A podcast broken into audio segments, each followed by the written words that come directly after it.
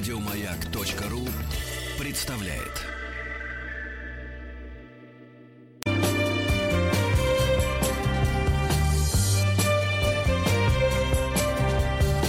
Сергей Стилавин и его друзья. Здравствуйте, дорогие товарищи. Доброе утро. Здравствуйте, Владик. Доброе утро. Здравствуйте, Владик. Как состояние? Как, как Шикарное, состояние? все лучше. Да лучше. Было такое, знаете, праздничное, предпраздничное пике. Я- Нет, а я думал, вы вышли на плату. Как сейчас модно говорить. Да, Доброе утро, товарищи. Доброе утро всем, кто не спит, кто на работе. Доброе утро, Камчатка. Так вот, то есть, вернее, уже добрый вечер, к сожалению. Ребятушки, э, что сказать? э, Что сказать? Я вчера, вы знаете, Владик, действительно, вот выходил на... э, На плату. да-да-да, выходил на него и отметил, как это не странно, 45-дневную дату э, нашей самоизоляции. Изоляция. М. 45 дней. Да, потому что началось у нас все это немножко раньше, чем официально. Вот, уже... э, Вот после, аккурат после моего дня рождения и И началось. началось, точно. Да, да, да, да, да. Я даже толком, честно говоря, и день рождения в этом году справить не успел. Все какая-то суета началась, страхи и так далее у людей. Ну, вот сейчас вроде как на плата, да, находимся. А, Эмоциональном, я имею в виду. Прежде всего, это очень важно. И вы знаете, вот делился ощущениями от этих 45 дней. Все-таки срок немалый, согласитесь. А, Вот. А ощущение следующее, что, конечно, стал гораздо внимательнее к деталям. Да я и так вообще мужчина внимательный. Вы знаете, для меня мелочи означают больше, чем э, картинка в целом. Я имею в виду женщину. А, так вот, а, ну и, соответственно, э, суть не в этом. Суть в том, что э, я вдруг стал обнаруживать, что, несмотря на э, абсолютно одинаковую картинку ежедневную перед глазами, э, я имею в виду интерьеры и вид из, из окна, я стал э, остро различать выходные и будние дни. Э, Вот это неожиданно для меня было. Затем я, вы знаете, э, получил удовольствие от того, что не надо ездить на машине машине. Вот впервые машина мне принесла такое удовольствие. Потому что я всегда считал себя фанатом автомобиля. И вы знаете, Владик, я каждый день накручивал по 200 километров. Ну, вы получаете удовольствие, да, получали Да, я удовольствие. ездил, ездил с Рустамом Ивановичем на Байкал. э, Это около 6 тысяч километров мы проехали. Мы ездили на Байконур, вы с нами ездили, да? Мгм, да, и да. каждый раз я получал удовольствие. И не думал, что машина может принести... Ну, есть еще несколько вариантов, о которых не надо утром рассказывать, какие могут принести удовольствие машины. И это не ремонт. Э, Вот. вот. Но, но то, что ты не пользуешься автомобилем, и это приносит удовольствие, это, конечно, открытие для меня было. Потому что, оказывается, все-таки вот, несмотря на, знаете, разная бывает подвеска, но все равно подтряхивает, как говорится, да. И вот когда, да. когда этих вибраций в организме нету на протяжении длительного времени, ты вдруг понимаешь, что а, а, а что-то как-то и не устал, что-то как-то и не утомился. В общем, определенные выводы сделать можно, да, из э, текущих событий. Значит, на, на Владик, вас хотел спросить, ну, вы, понятно, вы в Ну, пике, потом на слушайте, плата, да, это понятно, но туда-сюда, обратно. э, Такое смешное наблюдение, если хотите. Да, Тут же конечно, на я, днях да. был э, ливень, по крайней мере, в Москве, не знаю, как у вас О, в да, лесу. да. А, В- кстати, кстати, пару да. слов об этом буквально. Слушайте, а вы заметили, ребята, действительно, вот в центральной части России вчера, да, вот вчера был такой грозовой э, шторм прошел.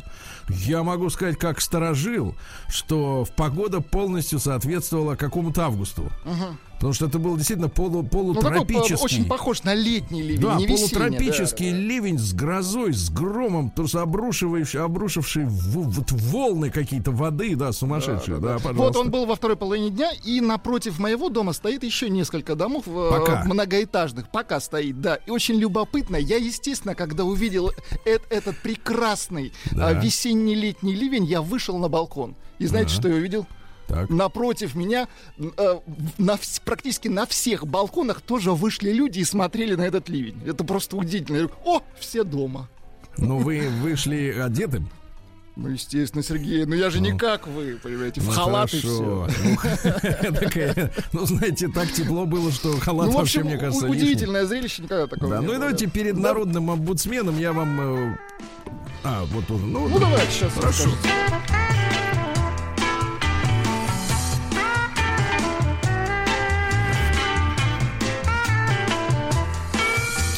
Сергей Стилавин и его друзья.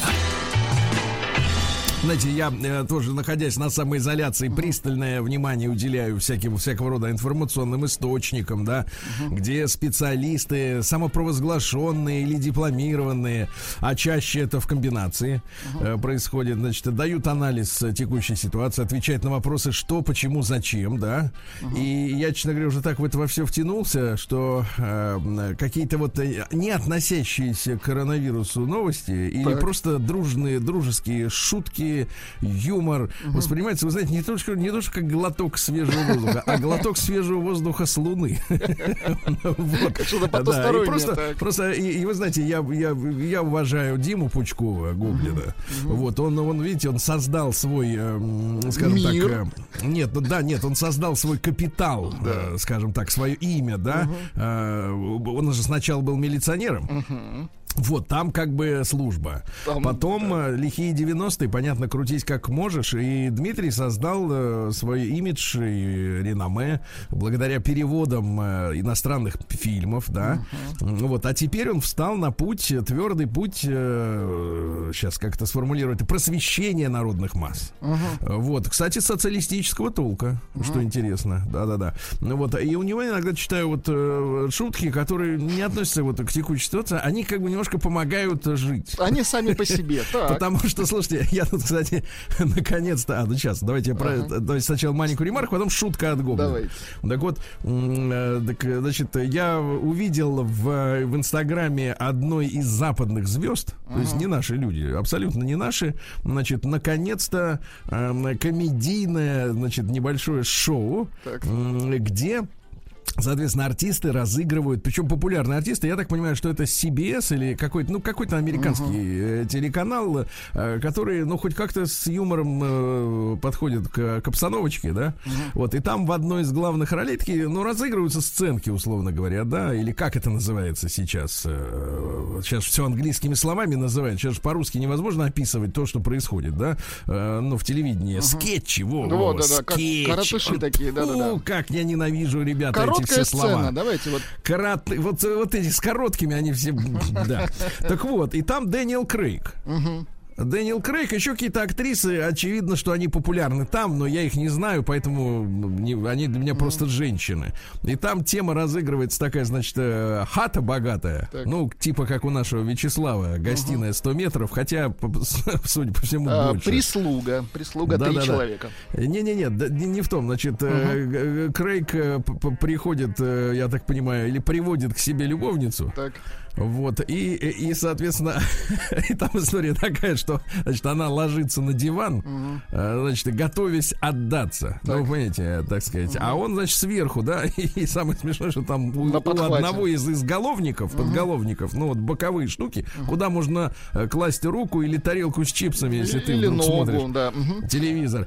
А там за ним э, установлено, значит, в, я- в ящике, видимо, сидит э, рулон э, с пленкой полиэтиленовой. Знаешь, как вот колбасу заворачивают нарезанную. И он перед тем, как на нее лечь, отматывает оттуда ее, ее полностью накрывает пленкой, как сыр, колбасу, рыбу свежую. Да. Да, обеззараживает, обезопашивает, да. Но это такая маленькая ремарка. Ну, то есть хоть как-то люди шутят. Хоть как-то люди Да шутят. не, потому что что без юмора, я считаю, что без юмора это, в общем-то, как бы кранты, да, сливай воду.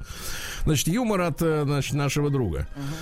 Рэпер 50 Cent, это я для того, чтобы мы потом перебились, да? Да, да, да. Рэпер 50 Cent доказал всему миру, что можно быть талантливым молодым музыкантом, не будучи при этом ни талантливым, ни молодым, ни музыкантом. Это очень хорошо. Это действительно так и есть. Это Вот хорошо, пи- да, пи- хорошо. 50 центов. Да, ну давайте, итак, рубрика «Нам пишут». Нам пишут люди письма.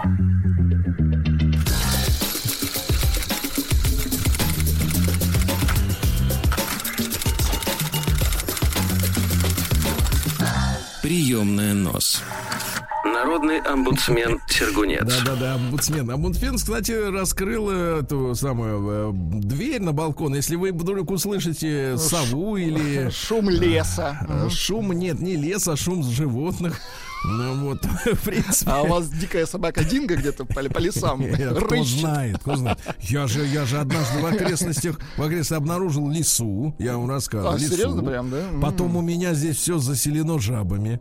Я, помню, значит, вы боролись с кротами. Нет, не кротами боролся, это я при помощи насилия, да. Жабы у меня друзья, вы Да, знаете, да, я да, вы спасаете- вот, вы жабоспас, жабоспас А, Нет, нет, я придумал себе Нет, термин. спаса жаб. Ну, извините. Нет, да, Владик, вот если к вам придут телевизионщики, например, да, и спросят, вот скажите, мы хотим вот тут записать с Сергеем Валерьевичем интервью, а как его титры, какие ему дать вот Так. снизу, там, Сергей Ну-ка. Стилавин, он кто? А я вот скажу, давайте сейчас запишем, чтобы, Давайте. вот, можно музыку Давайте, выключим? давайте, давайте. Выдающийся жабист современности Сергей Стилавин. Вот так, пожалуйста. Жабист. Называйте меня Жабист жабистом. отлично. Да, ну и, соответственно, вот получил письмо из, из братской Беларуси. Вот, э, от Валентина. Пока что не буду называть его фамилию, хотя стоило бы. Потому что начинает свои строки Валентин следующим образом. Здравствуйте, Сергей Валерьевич. Э, Снова пишет вам Валентин из Минска. В последние два месяца, да, в последние два месяца все разговоры о коронавирусе. Ну или как, а вот здесь вот уже подлость, смотрите. Ну или как говорит главный стендап-комик нашей республики о коронапсихозе. Значит, тут я хочу пару слов сказать э, по- по-человечески. Валентину. Дорогой Валентин, значит, э, я считаю, что можно так отзываться о руководителе, если ты сможешь в лицо ему так сказать. В противном случае вот эти все обороты, они как бы выглядят как гнусная, как бы такая вот э, шутка трусливого человека в первую очередь. Потому что я вот недавно наблюдал, глаза, да. у нас есть тоже в, в интернете деятели, и, и- и, так сказать, которые регулярно публикуют э, лучшие зарисовки из деятельности Александра Григорьевича. И э, некоторые вызывают, вот, э, так сказать, неподдельный восторг. А, Потому что тут он недавно посетил, э, значит, какие-то люди его зачем-то притащили смотреть коровник. Вы видели? Ну, что-то такое... Очень много роликов просто, Да, да? Там много коровник, что с роликов, да, коровами там не так было. Там, ну, эти ролики можно узнать по следующей ситуации. Там очень много людей в кадре, но говорит, как правило, только один. Один, да, да, да. Да, и Александр Григорьевича зачем-то притащили, значит, вот смотреть коровник, а там ко- коровы, ну реально это видно на кадрах, они как бы живут в нечистоплотных условиях. Ну, то есть они все за- загажены. И он их начал разносить и разошелся до того, что в конце концов сказал, давайте мне список всех, кто сейчас здесь был, я надеюсь, ми- ми- минус операторы.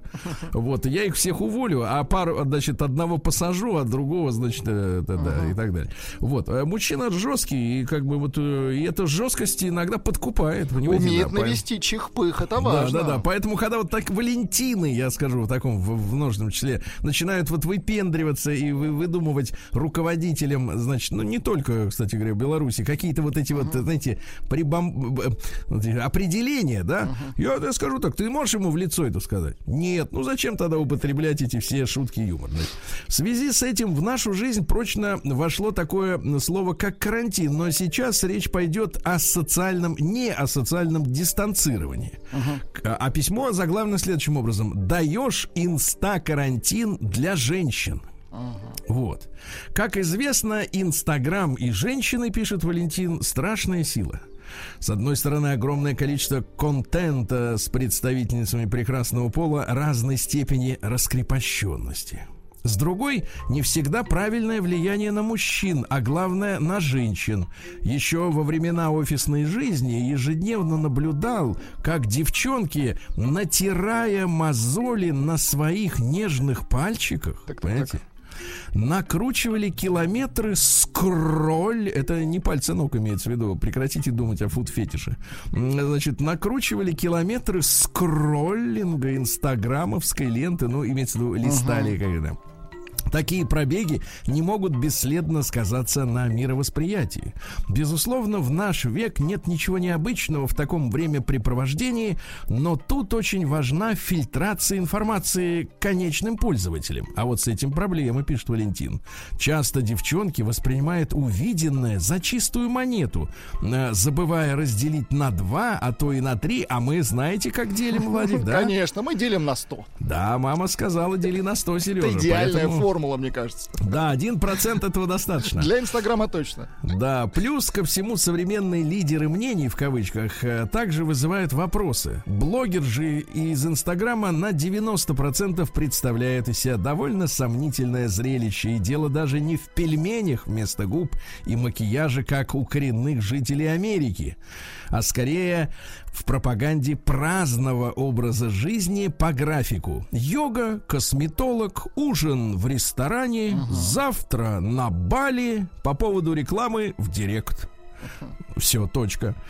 Все это создает у некоторых наших девчат, особенно молодых, вот, а я бы сказал так, что женщины всегда молоды, правильно, Владик? Мы же с вами джентльмены. Конечно. Значит, Особенно в последнее время. Да. да, у всех создают ощущение из серии «А чем я хуже?» Я бы добавил там «Чем это выдра?» Помимо развития комплексов, э, кстати, помните, мы же лет пять назад уже, наверное, читали исследование о том, что эм, постоянные обитатели Инстаграма, да, так. они, как правило, депрессивны, потому mm-hmm. что они видят э, э, сочные летние. Вы знаете, кстати, что Инстаграм запретил хэштег море? Да ладно, серьезно? Да, серьезно, да, я, да, я да, даю зуб керамический поносить. Нет, серьезно, Ужас да, какой. они запретили хэштег море. Чтоб не бесили никого, да? Не это, но это выбешивать, ладно, но это вот, чтобы люди не писали, еду на море.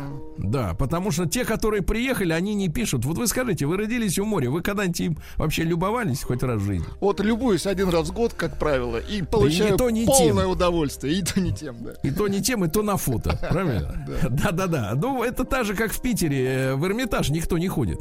Вы понимаете, да. Но уходят, конечно, те, которые, так сказать, которым что-то там надо. Ну, не знаю кто. Работники. Вот. Также и люди, которые на море. Ну, а вот остальные все. А им запретили, да, запретили. Вот. А понимаешь, а Инстаграм депрессивный, потому что люди смотрят, это на море выдра. Я это тоже тварь. хочу, да. Да, это тварь на море, да. А я, это, я тоже хочу, надо в балабановском плане, да, так сказать, использовать это слово. И только, да. Вот, да, да, я тоже хочу, да. Ну вот. И, короче говоря, да, вот женщина, да, я, чем я хуже? А, помимо развития комплексов, часто первым под раздачу после увиденных э, сюжетов попадает спутник жизни. Как говорится, плаваем, знаем. Плавали. Да и когда женщина пытается играть потом чужую роль, со стороны это выглядит как минимум смешно. Не спорю, среди девушек многие не такие, но наблюдение за своим кругом общения заставили задуматься. Вот, э, так сказать, э, вот требует и Валентин из, из Минска, как говорится, принять меры. Валентин, я тебе скажу так так, брат, э, менять надо круг общения. Менять надо круг общения на нормальных женщин, которые, ну, к примеру, уже никуда не, не едут. Ну, ну просто вот ему, они... ему уже не хочется, да, Сергей, вы это имеете в виду? То есть, не э, ему, а им. Я про женщин говорю, не хочется. Не хочется уже, да, все, Бывает так, да. День дяди Бастилии пустую прошел. 80 лет со дня рождения. Ух ты, а ей уж 80. Разный, каждый так, товарищи, здравствуйте, дорогие. Владик, еще раз доброе, доброе утро. утро. Сегодня у нас 6 мая, сегодня прекрасный праздник, День Святого Георгия Победоносца. Вот, Очень это, хорошо. Да, это наша, наша тема. А, день Дождь Бога, он же Овсень Большой, дорогой Владик. Угу. Ведь Дождь Бог, иначе его называли Радигастом. Очень да, красиво. Да, да, И другие у него имена да, да, были. Это разные варианты одного и того же имени. Бог плодородия солнечного света, живительной силы. Очень, Очень важно. Хорошо, да. да, да, да. День медсестер в Соединенных Штатах. У них отмечается, но сегодня им не просто, конечно. Uh-huh. А, Анфистирия, извините, на Кипре. Uh-huh. Это праздник цветов, э, посвящен тем цветам, которые на Кипре только и растут. И представляете, э, на Кипре 150 растений эндемичны. Это как? Ну, то есть они больше нигде их нету. О, ну, то есть э, пока нет. Только на Кипре. Угу. Да, вот как, например, эти э, кенгуру в Австралии. Угу. Э, у вас же нет кенгуру? У, у нас, у меня в доме нет. Нет, ну вот видите, только в Австралии. Та, такая же история с цветами. А День мучеников сегодня отмечается в Ливане, в Сирии и в Габоне. Ну, в каждой из э, ситуаций там свои собственные, так сказать, да, э, были проблемы. Э, Хедерлес. Сегодня праздник встречи весны в Турции и вообще в тюркоязычных странах. Вот Хедерлес, поздравляем, товарищи. День доблести на Филиппинах. Хорошо. Вот. Сегодня также Ерила Вешний, дорогие товарищи. Да. Скотину торжественно выгоняют на пастбище, понимаете, да? На прогрев. Да-да-да, и причем натирают яйцами ее, значит, да что, по хребту. Скотину? Да, да, да, да, натирают, после чего кормят бяшками. Это, что Это такое? особые хлебцы, особые хлебцы. А Вот с этого дня, кстати, начинались и весенние свадебки. А, Мужчины и женщины, обратите внимание, катались по полям. А, Кубарем катались. Нет, нет, не вдвоем, а каждый сам по себе. Ну Вот, и при помощи чудодейственной росы они стали сильными, здоровыми, да. Ну и, наконец, сегодня просто русский народный праздник Юра Вешний или Егорьев день, да. Начинались активные полевые работы. А, Вот. Ну и опять же, вот скотину надо было сегодня погладить, почесать, помыть, все А хорошо. вы видели, да. начались онлайн свадьбы? И главное, всем так Вы грустно. знаете, я давно видел эти фильмы. Задолго до коронавируса. Приличные. Ну там все были в костюмах. Да, как надо. Каждый у себя дома, да. Э, Ну, они у себя, а я у себя. Но я принимал участие тоже, да, конечно.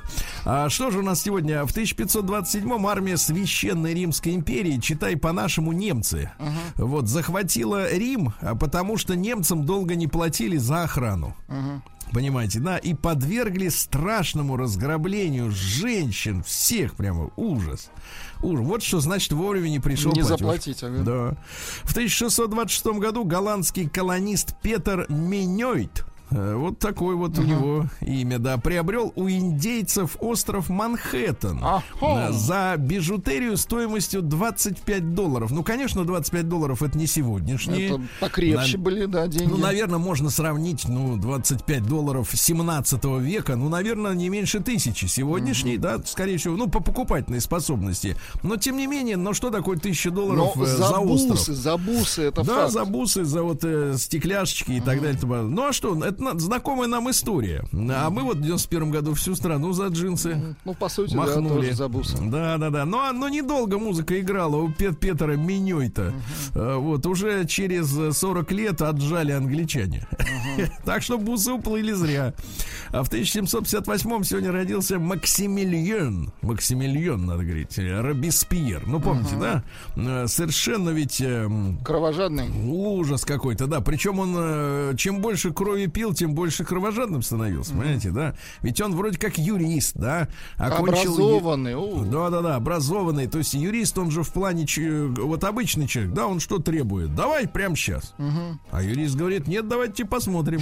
А давайте посмотрим, что внутри. Это другой Да, давайте посмотрим. Вот. Ну а потом начался вот этот ужасный тер- террор. Э, Робеспьер, Кутон и Сен-Жюст, да, они э, приказывали творить без, э, беззаконие, диктатуру самую настоящую устроили. Кстати, у них э, появился религиозный культ. Так. А, называлось это культ де Эльтре Суприм. Это культ верховного существа.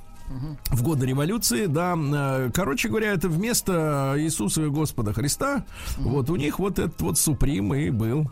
Э, Вот, ну вы знаете страшную историю, что в конце концов и самого Робеспьера притащили на, э, так сказать, на гильотину. Перед этим, правда, ему отстрелили челюсть нижнюю. Очень, говорят, мучился, так сказать, да. Э, Ну, в общем-то, да. Цитата из Робеспьера. Атеизм аристократичен. М, Ну, то есть это все аристократы, которые говорят, да. Дальше. Интерес народа есть общий интерес. Интерес богатых частный. А вы хотите свести народ к ничтожеству, а богатых сделать всемогущими, да? Ну и, наконец, самое гениальное сообщение, которое относится прежде всего к самому а, Робеспьеру. Э, Смерть — это начало бессмертия. Вот. Видите, хорошо, как да. элегантно. Да, да, хорошо. Хорошо, когда опасность уже миновала, да. А в 1776-м Петр Михайлович Волконский, это наш святейший князь, канцлер э, российских орденов. Орден это не просто медаль, э, которая это на кителе, да, например. Орден это организация, понимаете, да, целая. Э, Был одним из ближайших сотрудников ца- царя императора Александра Первого, и у него была такая суровость, э, что у него прозвища такие были: князь нет. Да ладно. Да, и каменный князь. То есть его невозможно было растрогать ничем. В 1849 в этот день официальная, официально появилась в обращении первая почтовая марка, ребятушки. А, значит, история такая, что до появления почтовых марок за письмо, например, да? Надо было платить, да. Но, да, ты понимаешь, это, это понятно, что да. платить. Платить тот, кто получал. Uh-huh. То есть, в принципе, для сегодняшних мошенников, э, наверное, раздолье было бы. Потому что ты отправляешь, рассылаешь эту бодягу всякую, а люди, значит, за нее должны платить. И, наконец, придумали, что вот почтовая марка с единым тарифом, да, э, потому что можно было письмо отправить в соседний город, а можно было, было бы на тот свет, ну, имеется в виду, в Америку, uh-huh. да. И вот тариф, тарифы появились, появились марки кстати, эти марки, они назывались черные пенни, вот самые первые. Uh-huh. Ну, там голова королевы и на черном фоне. Вот, она не так дорого стоит. Говорят, что где-то долларов 150 примерно. Uh-huh. То есть нередкий экземпляр. А дальше. Полярный исследователь Роберт Пири в 1856 он первым добрался до Северного полюса. Но у нас, у ученых, правильно? Так. Есть вопросы, как он добрался-то без ГЛОНАССа? Нет, без От... компаса, да? Ну, от... Нет, компас у него был, но он же шалит. Угу. Шалит комплекс, компас там вот на Северном полюсе. Понимаешь, он же стрелка-то э, елозит. А, непонятно. Стрелка елозит. Кстати, отлично да? слышно ваших птичек, Сергей. Очень хорошо. Очень хорошо. Так я, я предупредил. Я предупредил. Это мои птицы, конечно. Все эти птицы ваши, хорошо. Да, в тот же день день, в тот же день, смотрите, как родился покоритель Северного полюса, так. Зигмунд Фройд родился. Угу. Настоящая его фамилия Фройд, дорогие друзья. Фрейд это неправильное чтение английских, э, немецких слов, да. Угу. Так вот, конечно же, австрийский психиатр, да, который лечил и Он исследовал. и сам болел, на самом деле. Конечно, он был глубоко больным человеком. Вы посмотрите а на что? нашего профессора, но он нормален. Конечно же, нет. Так мы можем пойти дальше. Так. Вот, не хотелось бы. Не пойдем. Вот. Но что касается фрейдистов, да, они есть, но им, э, слава богу, противостоят э, и те, кто признают, так сказать, другие ученые, учения, угу. правильно? Вот, да, да. В 1868-м Гастон Леру, это французский писатель, э, который написал роман «Призрак оперы». Ага. Восемь раз его экранизировали, да, вот. По отцовскому завещанию, кстати, получил миллион франков. Угу. Вот, э, но, но, а, как честный человек успел быстро промотать. И поэтому начал миллион. писать. Угу. Потому что если бы он экономил этот миллион, он, в принципе, за книгу-то никогда бы и не сел, правильно? Угу. Вот. В 1889-м, друзья мои, очень интересная художница родилась. Я бы сказал так, художник Любовь Сергеевна Попова, ее не так хорошо знают, как, э, например, э, Казимира Малевича, но картины ее, я уверен, представляют. Владик, вот э, так. наберите просто в поисковике Любовь Попова, художник, да, вот, авангардист. Она вот вместе с Казимиром Малевичем участвовала в авангардных выставках. Она, к сожалению, умерла от, скор... от скарлатины всего лишь в 35 лет. Ее не стало mm. в начале 20-х годов. Но вот ее картины, знаете, это как вот... Какие значит, постреволюционные картины. Да, да. Они, на самом деле, они, это, это, это явление в живописи началось uh-huh. до революции. Uh-huh. То есть это, нач, это гражданская война. Э, да, э, да, Первая да. мировая, простите, не гражданская, uh-huh. конечно. Первая, Первая мировая война, когда вот на яркие цветовые пятна, да, раздель э, графично, да, выделены. Геометрично, так, да. Геометрично, да, uh-huh. раскладывается ну, картина. Ну, красиво, Посмотрите, да. да. Красиво. красиво, но жестко, да. Uh-huh. Это время тебе не тако... Нет, время такое было, да. Ага. А, Любовь Сергеевна Попова, еще раз напомню, uh-huh. значит, в 1890-м церковь мормонов отказалась от многоженства. Да. Через силу Ха. отказалась, да? Да-да-да. А что такое, да? Харри Мартинсон родился. Это в 1904 году. Это шведский поэт и прозаик, Нобелевский лауреат 1974 года угу. за творчество, в котором есть все. От капли росы до космоса. Можно немножко Харри?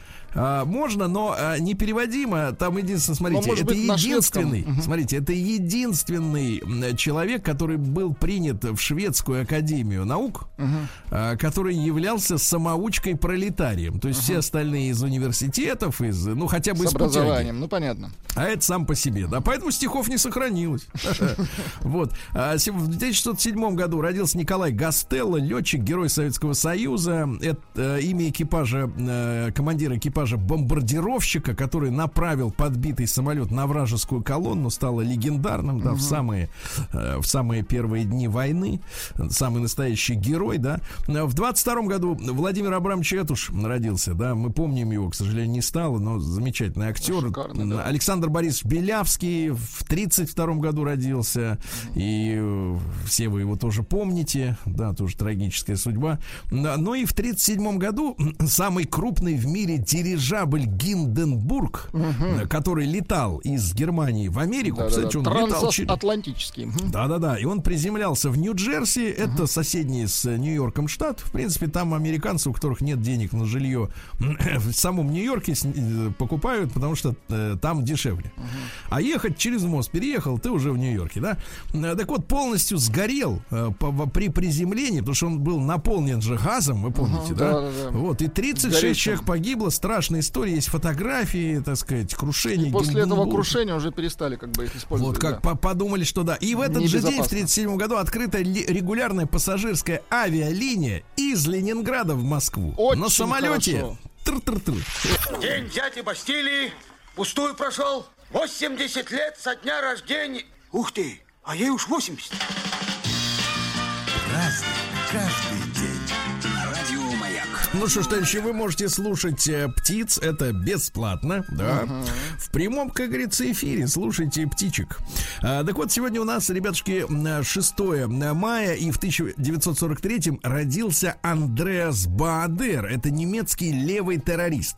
Вот сейчас мы каких знаем террористов? Они за деньги, правильно? Просто террористы. Вот. А да. этот идейный, а этот да. Левый. Он Левый это, значит, коммунист, uh-huh. по-нашему. Так вот, он э, э, первую свою акцию устроил еще в 1968 году э, для того, чтобы напомнить зажравшейся Европе uh-huh. о войне во Вьетнаме и о страданиях народов третьего мира. Они подпалили э, универмаг во Франкфурте на Майне. Uh-huh. Ну и дальше у них были такие акции всякие. Его арестовали, он бежал из тюрьмы, и при нев... потом его опять поймали после долгой перестрелки, потому что что вот эта э, Красная Армия, так называемая, да, немецкая Красная Армия, Роте Армии, э, вот, это была мощная очень организация, они занимались тем же самым, что, собственно говоря, наши большевики делали э, до нашей революции, а ага. а именно грабили э, банковские машины, Э, экспроприировали бабки, ну и, соответственно, на них э, создавали свою армию. Так вот, при невыясненных обстоятельствах мужчины не стало. Uh-huh. И до сих пор непонятно, значит, ну, то есть сказали, что якобы удавился в тюрьме. А с чего ему удавиться? Ну, непонятно, короче. Да. Вот именно. Дальше, в 50-м году 18-летняя Элизабет Тейлор первый раз вышла замуж. Вы помните, она вышла замуж, за, кстати, за Ники Хилтона. То есть она фактически родственница Тот Пэрис самый Хилтон. Хилтон. Да-да-да. Через год развелась, говорит, не тот. Вот. И что, вы знаете, самое главное, она же была 9, по-моему, раз замужем, или 8, или 9. У нее э, интересная мутация была. Двойной ряд ресниц на лице. Ну, То есть все думали, что у нее, все думали, что наклеенные, на самом Нет. деле они вот такие. А в 53-м году родился Тони Блэйр, помните мужчину, да? Кстати, нашел его фотографии в юности, он носил патлы, хотя учился в приличной школе и, значит, э, велся вызывающе, был хулиганом, вот. А потом во что вылилось хулиганство? Он стал самым молодым руководителем от партии лейбористов в 41 год, и именно Тони Блэйр а, а, самым активным образом легализовывал одна однополые отношения в Великобритании. Это, это его рук дело. Во-первых, он отменил запрет на службу в армии. Э, вот, против чего возражал даже муж королевы Елизаветы Филипп. Uh-huh. Вот. Ну а с, как сейчас поживает, очень неплохо. С 2010 года он является советником, наверное, к, хорошо оплачиваемым группы компаниям Louis Vuitton, Moët Chandon. Неплохо, да. А, ну, понимаете, да, вот это все товары uh-huh. из ЦУМа. Uh-huh. Вот. А также консультантом президента Казахстана Нурсултана Назарбаева. Он был, правда, сейчас он уже не президент, да. Uh-huh. Цитата такая, когда он выступал перед людьми, говорит следующее. «Другая половина нашей планеты окутана тенью и мраком раком. Ну, я только понимаю, что Тони Блэйр на светлой стороне. Да. А Джордж Клуни, ребята, сегодня отмечает свое 60-летие. Угу. 60. Красавчик Вам наш, да. Мне он очень нравится в рекламе кофемашин. Не, реклама ему удается лучше всего. Элегантный, да, элегантный. Не, Клуни красавчик, да. И причем с возрастом становится все лучше и лучше. Это круто. А, значит, давайте поздравим сегодня Макса Фадеева с днем рождения. Из раннего. И молчи. Но он гениальный композитор, что тут Гениальный, мы, мелодист. Мелодист, да, мелодист да. В 12 далее, лет научился играть уже на бас-гитаре. Угу. Вот вам уже скоро 38, а, а я до сих пор на барабанах не, не научился, да? Как следует, я имею в виду. Да, как следует, Ну вот, ну а еще какие проекты? Например, группа Монакини, это его. Это его? Да.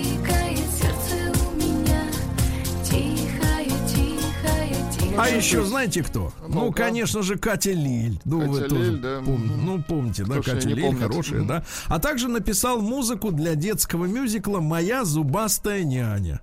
Хорошо. Вот, ну хорошо, да.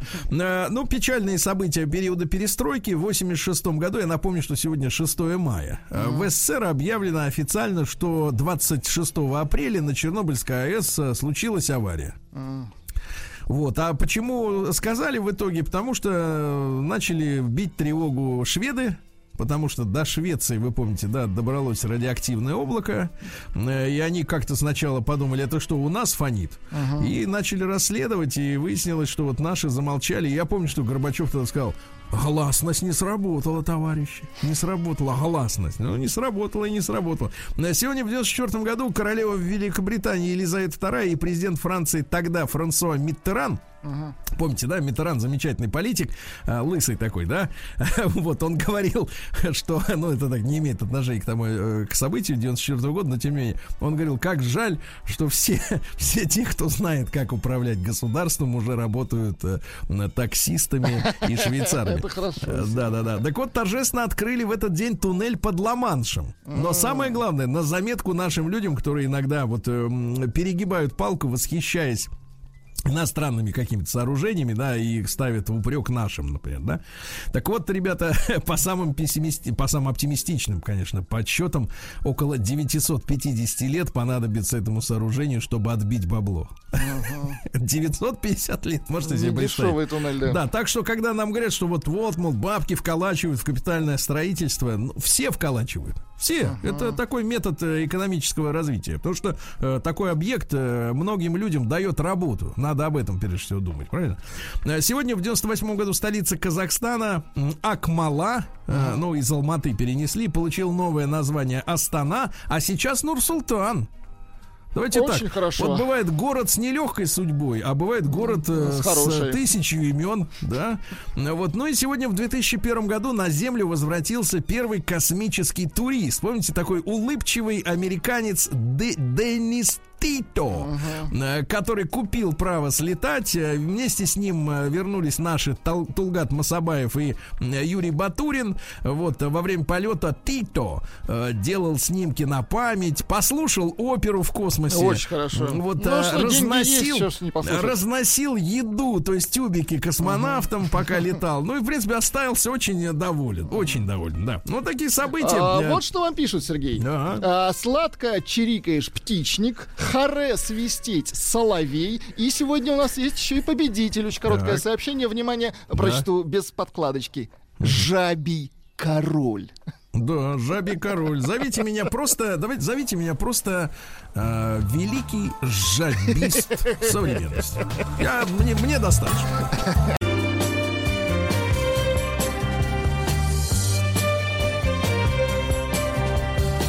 Сергей Стилавин друзья. Владуля, большое спасибо вам за настоящую, за э, лас, э, радующую сердце и душу музыку. Правильно. Да. Вот большое вам спасибо, угу. да. И, и в Омске благодарят.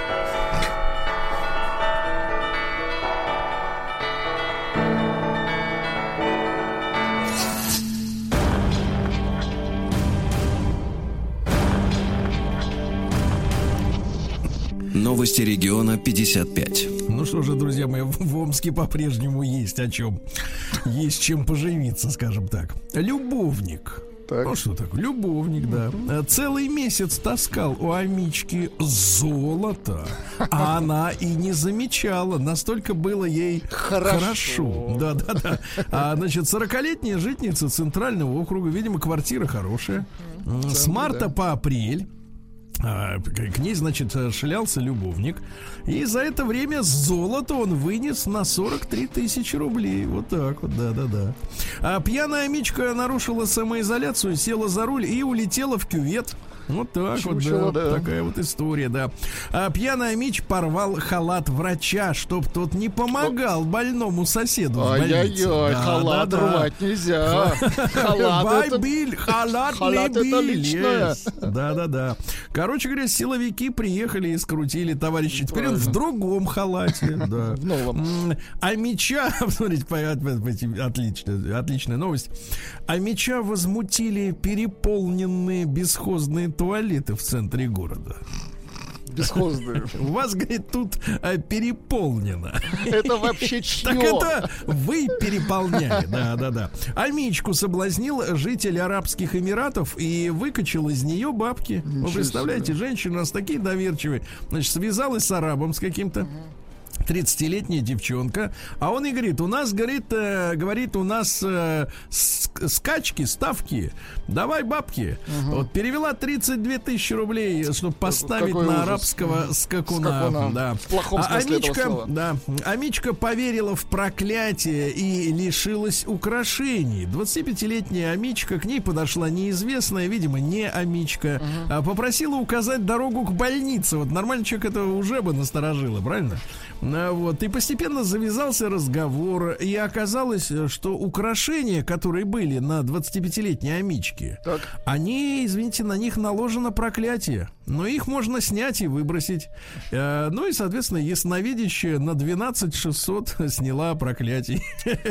Да. да. А меча изрезали разбитой бутылкой за отказ от здорового образа жизни. Ну, как-то жестковато. Я, ну... я всегда вот как на зожевцев смотрел, так сказать, что. Они, как бы, да, с нервами с, с интересом, с интересом, да, да, да. А Мич без прав пытался умчаться от госавтоинспекторов по встречке, но, на, но ему попались машины, поэтому он не смог это, этого сделать. Вот, ну еще пару сообщений. Гостивший у Амича приятель сломал ему нос и ребра. Это все произошло в э, селе Кормиловка. Да, да, да, да, да. На Подомском такое есть. И вот смотрите, заголовок просто блестящий. А, в Омске задержали потрошителя газелей. Потрошитель газелей, да. Ну, перейдем к нормальным новостям. Сергей Стилавин и Сергей Стилавин его воробьи. И если, его, вы, да. если вы слышите все в, динамиках пения птиц, это все нормально, они действительно поют, да. А это не у вас галлюцинации. Вот. Сообщение а, пришло, извините. Да. Э, привет, меня зовут Виталий. Почему а. всегда про мечей новости? Виталий, ну ведь вас всегда же зовут Виталий, правильно? Вот правильно. видите, как Постоянство. Да? Постоянство это добродетель. Так вот, значит, смотрите, э, курганский губернатор пообещал раздать телят, поросят, и картофель, э, картофель. Картофелят. Да, да, да, потерявшим работу из-за пандемии. Очень вот хорошо. это уже разговор. Вот это, угу. давайте скажем, губернатор Вадим Шумков. Спасибо, скажем, конечно. Спасибо ему, да. Э, ветеран Великой Отечественной войны бабуля собрала более миллиона рублей для медиков, которые сражаются сейчас с коронавирусом. Ничего себе. Зинаида Корнева, 98, 98-летняя петербурженка, да, которая про прошла всю войну, uh-huh. собрала более миллиона рублей для Молодец. медработников. Спасибо Молодец. большое.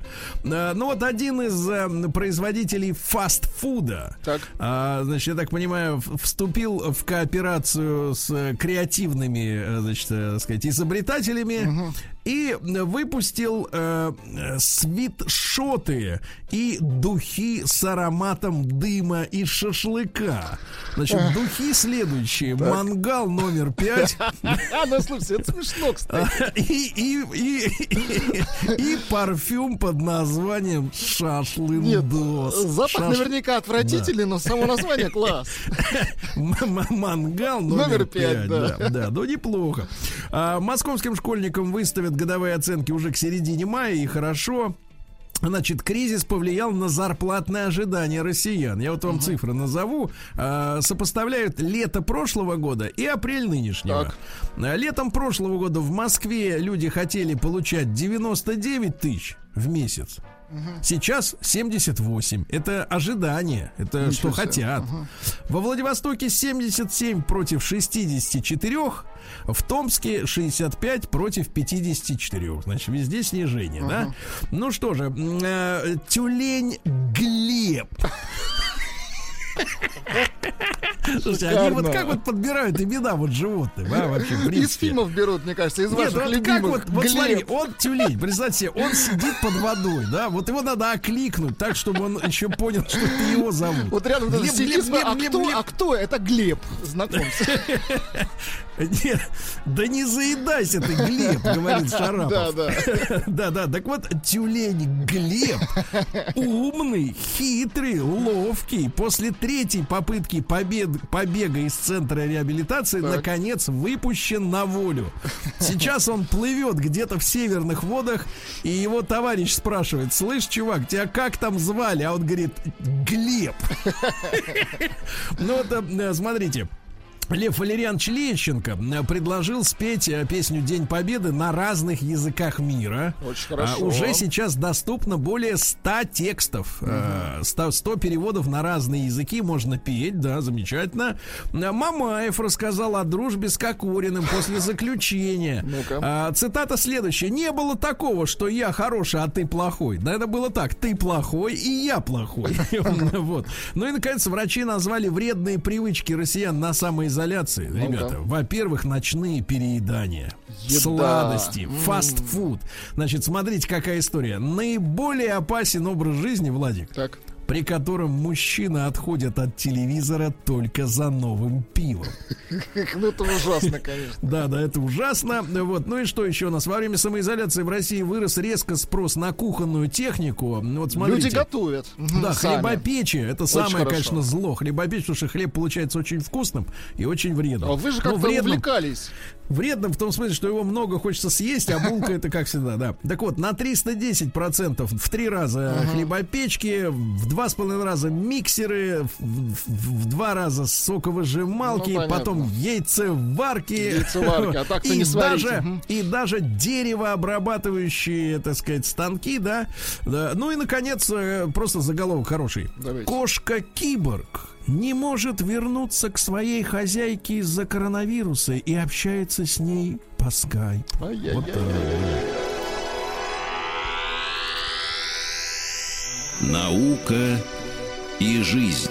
Ну что же, э, голландские и израильские ученые сообщили о создании антител к коронавирусу. Значит, э, что такое коронавирус? Значит, корона это э, слово, которое входит в название, да? Uh-huh. Это не в смысле на башке. Uh-huh. Корона имеется в виду та, которая у солнца, понимаете, да? То есть вот с такими э, ответвлениями, да, собственно говоря, ну такими торчками, uh-huh. скажем так. Так вот, они придумали, как сделать так, чтобы эти торчки отшибать. Так.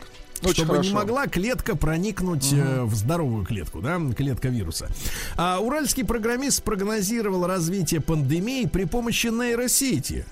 Вот, ну гадость всякую сказал. Не будем не даже, будем не хочется даже, Давайте, не хочется, конечно. да. А, расстройство сна связались с чертами личности человека. Говорят, некоторым кошмары наяву видятся, ребята. Наяву. Да, да, да. Так вот, э, оказывается, а, что люди с выраженным нейротизмом, не эротизмом, а ага. а нейротизмом, это черта личности, которая связана с эмоциональной неустойчивостью, ага. низким. То есть низким, это психические. Да, да, да, низким самоуважением. Ты у меня уважаешь? Нет. Э, вот, тревожностью. Ну вот, и мы наяву прям кошмары, представляете, да. Вот, э, ученые подсчитали, сколько ежегодно падает грязи космической на Землю. Так. Так. Вы представляете, 40 тысяч тонн фуфла всякого валится. Это пыль космическая. Угу. Вот, но есть и метеориты, самые большие из них, но которые не вредят нам до 10 килограммов живого веса. Угу. Вот. Ну и что еще интересного? Кратковременная память у человека постоянно врет, но так даже лучше. Угу. И, наконец, лизнувшее дерево коала так, так, так. А, попало на видео и, наконец, раскрыло ученым главную тайну этого вида. Дело в том, что не знали, как она пьет. Никогда угу. не видели, чтобы коала пила из лужи, из угу. стакана, из, из трубочки. Из а, не видели, она, так. Угу. она просто слизывает испарину с дерева, да? Ну и, наконец, пару сообщений. Смотрите, женщинам дышать тяжелее, чем мужчинам. Я бы эту новость заглавил так. Женщинам вообще тяжелее в целом по жизни жизни. Да? Угу. да, названы четыре напитка, повышающие работоспособность мозга. Давайте. Э, вода, Э, кофе, зеленый чай, натуральный сок, да. Грустно, ну и наконец, да? да, ну и наконец проведена перепись микробов, которые живут на смартфонах. Ну вот посмотрите на ваш. У вас там живет кто? Значит, э, золотистый стафилокок, э, кишечная палочка, грибочки кандида. Про кандидозик слышали угу. что-нибудь? Теперь уже слышал. Ну вот видите, угу. да. И наконец ученые, телефон, конечно. Да, и наконец ученые назвали список продуктов, делающих мужчин сексуальными нормальнее, то есть пахнущими приятно для женщин. Угу. Самое главное, ребята, это овощи и фрукты. А вот если вы жрете гречку, угу. э, хлеб, макароны, Гречку картошку, достать то, нужно. Да, то пахнете так, что никто вас не захочет. Вот все, да.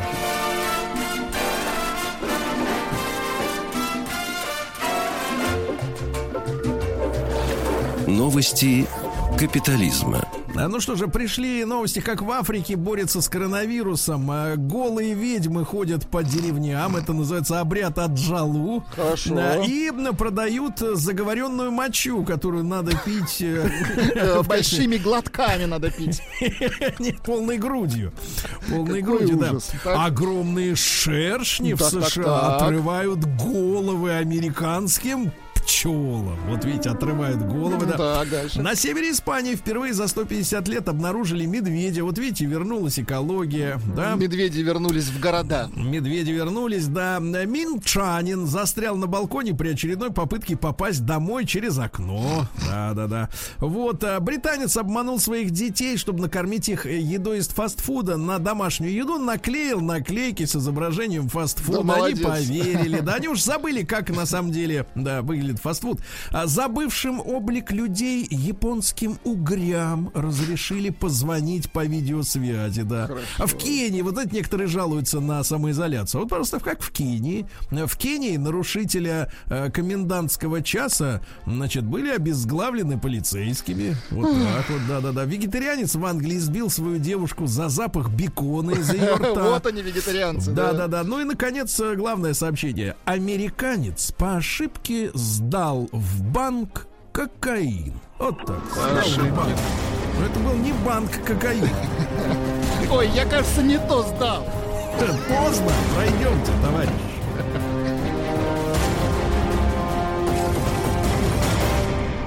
Россия криминальная. Ну что же, жители Стерлитамака устроили поножовщину из-за парика. Теперь внимание. Мужчины случайно встретились в подъезде и разговорились. А, выяснилось, что 41-летний стерлитамаковец э, хочет продать, а. хочет продать парик, потому что нужны деньги на водку. 32-летний предложил ему решить проблему. Он предложил за парик половину бутылки водки. В итоге все закончилось по ножовщине. А жители Северной Осетии из-за опасений чипирования сожгли сотовую вышку. Они сказали, что могли могли поставить туда оборудование 5G, но не допустим этого. Угу. Россиянин познакомился с женщиной на сборе черемши в Горно-Алтайске. И наспор, наспор, так. поджег ее, поджег ее. Ну и, наконец, давайте закончим следующим, следующим известием. Угнанная передвижная лаборатория для тестирования на коронавирус так. в Ленинградской области оказалась всего лишь катафалком.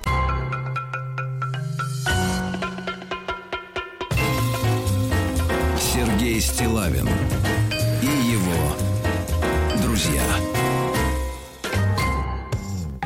Так, товарищи, доброе утро вам всем, добрый день. Сегодня у нас 6 мая. 6 мая. И вот э, ну, ну, мы все в преддверии Дня Победы, естественно, да, друзья мои. И э, посмотрите, какой интересный, интересный опрос э, сделали, провели в интернете. Э, спросили граждан, граждан, э, какую художественную картину, кинофильм о войне люди наши считают самой лучшей. Потому что у нас с вами немало фильмов о войне, правильно? Много и советских, конечно. и позже снимали. Да, и, и соответственно, на, на, давайте так, пятерка лидеров, да. А, на пятом месте «Судьба человека», на четвертом «Они сражались за Родину», на Третьем «Азори здесь тихие», классические, да. На втором месте фильм «Офицеры». Uh-huh. И вот самым лучшим фильмом, ну я скажу по-нашему, по, по, как в детстве, про войну, ага. про войну. А, вот а, в бой идут одни старики. Ну, шикарное Ле, кино, да. Да, Леонида Быкова. Вот такие, вот такие мнения э, опубликованы в интернете. А что думаем мы с вами, друзья мои? Э, вы знаете наш портал ватсаповский плюс семь девять шесть семь сто три пять пять три три. Вот с вашей точки зрения самый лучший, самый э, и интересный, естественно, да, ага. и трогательный, а и честный. да? Да, фильм о Великой Отечественной войне. Давайте сегодня составим наш список э, лучших фильмов. Да, после новостей сразу ваши звонки.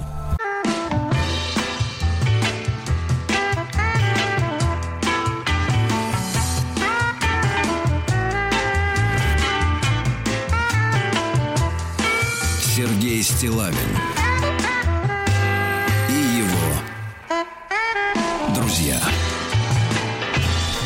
друзья мои, доброе утро вам всем, добрый день. Еще раз привет из баньки. И да-да-да, тут э, разные сообщения получаем. Сейчас мы э, займемся непосредственно нашим делом темой дня, да.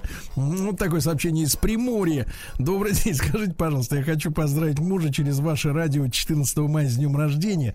Как это сделать и за сколько дней можно? Ну, я думаю, дней за 14, наверное, имеет смысл как начать уже суетиться.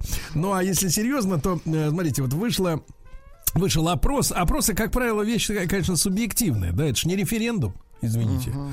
когда каждый приходит и голосует за Конституцию, да, вот, а это все-таки история такая субъективная, но тем не менее, я вот посмотрел на разных ресурсах, действительно, в бой идут одни старики, uh-huh. многие считают самым лучшим фильмом о войне. А ваша личная, друзья мои, версия, да, ваш э, самый любимый фильм про Великую Отечественную, э, вот, который, что значит любимый? Это значит, что вы считаете его хорошо сделанным, э, вы любите этих актеров, да, и вы любите этот фильм, главное, пересматривать, да, uh-huh. то есть вот не на один раз кино. Давайте начнем с Вячеслава. Давайте. Слав, доброе утро. Да, доброе утро. Славочка, ну, я... Кому? Вам, вам, конечно. Нам, давайте. А, а вот раньше, вернее, периодически приходил такой российский патриот из Воронежа. Куда он пропал-то? Где он? Патриот с Воронежа? Да. Так, а вы имеете в виду ваш оппонент? Давайте так говорить, что российский патриот. Ну, сегодня появится, сегодня появится, да. Вячеслав. смотрю, и патриот. Да, Вячеслав, это не ваша заслуга, поверьте. Так вот, Вячеслав, смотрите, а поскольку вы все-таки такой у нас персонаж-то во многом антинародный, но я чувствую, что что-то святое-то есть. Что-то святое. Ну, а, ну, у меня три фильма, да? Да. А, то, что вы говорите, один, который перепахал, а два, которые просто для меня, вне сомнения, на первом месте. И у меня там вот просто высоко-высоко в бой идут одни старики, вне сомнения. На втором месте я ставлю всегда список Шиндлера. И я его пересматривал раз 900 и дальше. Вот то, что вы говорите, вот, э, хочется пересматривать дальше и дальше, чтобы там понять вот эти нравственные постоянные развилки. И вот для меня новый фильм, который ставил буквально, наверное, года три назад, а как оказалось, что люди-то его давно смотрели, список Киселева. Если вы помните, такой полудокументальный фильм, как э, русский парень выводил евреев из Белоруссии. И вот там тоже вот, постоянные нравственные развилки. Раненых оставить или не оставить. Потом семья внутри семьи, да, у тебя муж э, не может идти дальше, тебя оставлять для того, чтобы спасти себя и детей, или дальше идти. Вот это, конечно, Вячеслав, Слав, да. а в чем, как вы думаете, если проанализировать магия вот фильма «В бой идут одни старики», почему он вот именно на первом месте для многих? Всепобеждающая жизнь. Невзирая ни на что, невзирая на то, что как, как бы достаточно корректно, аккуратно подана тема постоянных смертей, она очень аккуратна, да, и там, э, ну, для меня, я говорю, для меня самое важное постоянно вот эта борьба внутренняя между остаться, да, или там предать, не предать, разойтись, не разойтись. И вот здесь Хорошо. Вот Быков, Быков просто блестяще это показал спокойно, без, конечно, какого-то излишнего пафоса, но очень так для Хорошо, меня спасибо. Нравится. Спасибо, Слава, да. Спасибо большое. Давайте Ирину из Ярославля послушаем. Ирочка, доброе утро. Ира. Да. да. Ира, мы здесь. Ира, Ира, Ира мы здесь. Ира, а Ира где? Ира. Да. Да, а, да. Это не, это не мои гудки, я здесь. Заберите свои гудки обратно. Давайте-ка а, а, а, поговорим о фильме. Иринушка, ну, пожалуйста, ваш, ваш, ваш любимый фильм о войне. Да, вот есть фильмы, которые я просто не пропускаю. Я не скажу, что они уж очень сильные, но что-то, говорится, душу тронуло. Вот есть фильм о санитарном поезде, называется «На всю оставшуюся жизнь». Угу. Вариант Омега и документальный фильм «Ленинград 872» о блокаде. Вот это вот документальное, это для меня это все. Угу. Спасибо вам большое, Ирина. Друзья мои, э, пожалуйста, наш номер э, плюс семь девять шесть семь сто три пять пять три для ваших WhatsApp, вайберовских сообщений. Даже, да, даже смс сюда доходят. Пожалуйста, ваш самый любимый фильм о войне, ну вот лучший, uh-huh. который для вас. Офицеры называют из Самарской области. Шикарное из Тюмени, кино. да, из Тюмени белорусский вокзал. Uh-huh. А, Ханты-Мансийский автономный округ. Э, часто смотрю э, 20 дней без войны Германа. Ой, шикарное кино, да. Брянская область, э, фильм э, Озерова, но это целый цикл освобождения, там несколько фильмов, что хорошо снят. Э, Краснодарский край, для меня самый лучший фильм «На войне, как на войне» Алексея Дегея. Вот Денис из Брянска, ему 36 лет, вроде бы уже не советский человек, но тем не менее, живые и мертвые из Москвы называют, ребят, вы подписывайте, пожалуйста, то, чтобы мы вас называли, э, баллада о солдате. Uh-huh. В Новосибирске э, очень нравится улица младшего сына. Uh-huh. Вот. Давайте Геннадий из Москвы послушаем. Э, Ген, доброе утро. Алло, друзья, доброе утро. Давно да. вас не слышал. Да, Геннадий, Геннадий, это настолько взаимно. Да, да, да. Всего-то несколько дней. Так, Ген, пожалуйста. Вы знаете, вот ну, в бой идут одни старики, это вне конкуренции. Э, объясню почему. Потому что, ну, вот эти старые фильмы, там, ну, играют люди, которые вот прошли через это. Тот же Смирнов, это великолепный актер, то есть он сам прошел войну, был ранен, ну, это все, все об этом знают. Да. Поэтому э, люди, которые вот э, буквально несколько дней назад, э, если, по-моему, не позавчера, была про него передача, э, когда э, ну, рассказали как бы, фильм у могилы, все его, ну, к, вернее, эпизод у могилы, это э, все его знают, снялся всего одним дублем, потому что после этого человека увезли на скорой, ну, второго дубля не получилось бы вообще. Вот. А, почему, и... а в чем в чем для вас вот э, Ген, в чем для вас? Ну я не не могу не хочу сказать слово магия, но тем не менее там же в кино многие вещи да вот сходятся иногда такие, которые словами не объяснишь. Почему именно этот фильм у многих любимый и у вас лично? Ну, э, во-первых, э, многие фильмы я люблю. Вот «Командир счастливой щуки» тоже mm играют люди обалденно. Там, ну, я сошлюсь на своего деда, который прошел войну от э, Москвы, забрали в военкомате, в Таганском военкомате, прошел до Берлина, вернулся обратно. Он, э, я с ним много разговаривал, царство ему небесное, давно его не стало.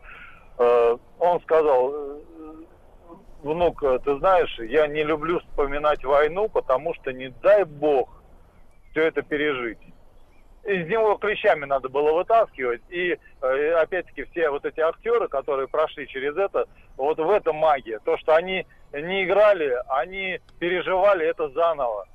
Потому что вот эти все выстрелы, все это, те же, та же техника военная, тоже Смирнов, например, э, он, ну, был, было как-то интервью у него, он, подходя к тому же самолету, к танку, ну, к какой-то технике, он все это переживал заново. И угу. сыграть это, как сейчас, например, вот, современные на тему войны, это невозможно. Ну, обратите внимание, да, про Смирнова, да, ведь он, спасибо большое, Ген, ведь великий комедийный актер, да, а, великий эпизодический актер, да, и, и, и, и там же целая плеяда, целая когорта есть фронтовиков, которые стали замечательными, ну, вот, э, кинематографическими юмористами, да, а, и Никулин тот же, да, люди, которые увидели ужас, да, они, как они ценили жизнь, да, как они тонко ценили жизнь и ценили юмор, да, вот, вот это, конечно, это фантастика.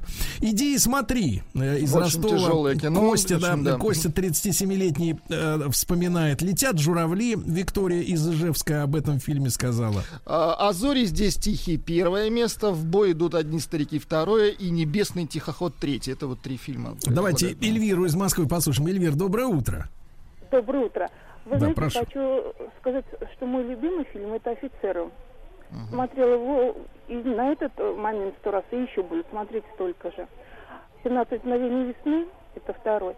И «Обыкновенный фашизм» Рома. Да, спасибо. Про спасибо. освобождение это уже говорили, просто не хотелось да. повторить. Да, да, да. Ну вот 17 мгновений весны многие действительно тоже упоминают. Э, небесный тихоход, э, рожденные революции, ну там тоже есть, да, угу. военные темы. Калининградская а, область, батальоны просят огня, Николай. Да, они сражались за родину. Угу. Шикарный, Шикарный фильм, да. конечно. Вот. Летят журавли было уже. Было и будет, Владик. Не да, надо да, отметать. Да. Пусть ага. люди пишут, а ты читай то, что люди пишут. А вот Леонид Быков, который не только снял э, ага. э, в бой идут одни старики, но и аты-баты шли солдаты. Тоже отличное э, кино, да. Да, да, да, да, да. Шесть часов вечера после войны, ну вот совсем э, это такой еще сороковых годов, да, фильм, который вышел. Ну вот когда деревья были большими, вот, из Амурской области Но вспоминают. он не совсем про войну, ну, хороший фильм, да. Но про людей, которые про людей, да. связаны, конечно, но через всю жизнь это прошло. Давайте Антона из Москвы послушаем. Антон, доброе утро. Доброе утро, ребята, всех да. с наступающим праздником. Вас также? Да, пожалуйста. Ну, из, из отечественных для меня это они сражались за родину. Но я бы хотел сказать про один иностранный фильм, наверняка так. вы тоже про него знаете. Это «Жизнь прекрасна», про маленького мальчика с папой. Да. Когда в концлагере там папа делает все возможное, чтобы мальчик не, не увидел ужаса того, который происходил в то время. Да. Да, да. Спасибо, Антон, вам, спасибо вам. Из Москвы вот Виталий э, пишет. У нас очень много отличных фильмов о войне. К сожалению, в искусстве никогда нельзя сказать о чем-либо лучший, так как любое мнение субъективно. По моему субъективному мнению, это «Иди и смотри» Елема Климова страшный шедевр. Вот такое, угу. такое определение, да. Женя, Женечка и Катюша с Далем вот вспоминают фильм. Да-да-да. А мой любимый фильм о войне это «Горячий снег» э, из Самары пишут. Uh-huh. Еще нравится «Битва за Москвы» и «Мы из будущего». Вот э, фильм, это который современный, снят, да, да, не так давно смотрел этот фильм в кино. Когда шли, э, шли титры, люди встали и аплодировали. Я первый раз видел в кино такую реакцию. Понимаете, да? Слушайте, а ведь помните, помните фильм, который перепахал э, многих, э, извините за это слово, но оно очень точное. Э, а перепахал в том смысле, что вот в обществе, знаете, у нас витало вот это ощущение, что кино очень востребованное, потому что люди этого ждали, люди, э, люди замерли в ожидании такого кино. К сожалению, э, целой серии, может быть, не получилось, но фильм «Остров». Uh-huh. Ведь его начало сюжета как раз э, берет вот как бы старт э, с войны, да. Uh-huh. Вот, и когда человек всю свою жизнь прожив до глубоких седин, да, и посвятив всю жизнь свою церкви, да, он вот а, тот эпизод, который случился у него в юности, связанный с войной, как раз и, ну, я бы не сказал громко вымаливает, да, но, но проживает, э, проживает и не может от него отойти ни на шаг, потому что это вот в самом сердце. Ведь это тоже фильм в, в какой-то степени о войне. Может быть, я беру на себя слишком лиш, лишнего, но мне кажется, это тоже так. Давайте Станислава из Калининграда послушаем. Станислав, доброе утро. Пожалуйста, вот ваш самый любимый любимый фильм о войне? Э, доброе утро. Ну, собственно, пока я ждал, э, э, пока пустят в эфир, то угу. уже назвали те фильмы. Но, Тем не менее. Тем не менее, да. Э, да. Э, документальный фильм «Обыкновенный фашизм». Uh-huh. Да. Э, вся э, советская черно-белая классика и последующие. Э, «Отец солдата», по-моему, да. не называли. Э, ну, это вот э, все фильмы, которые да, да. Э, нравятся. Станислав, спасибо вам огромное. Спасибо огромное, что дождались, друзья мои. Ваш любимый фильм о войне. Пожалуйста, расскажите об этом.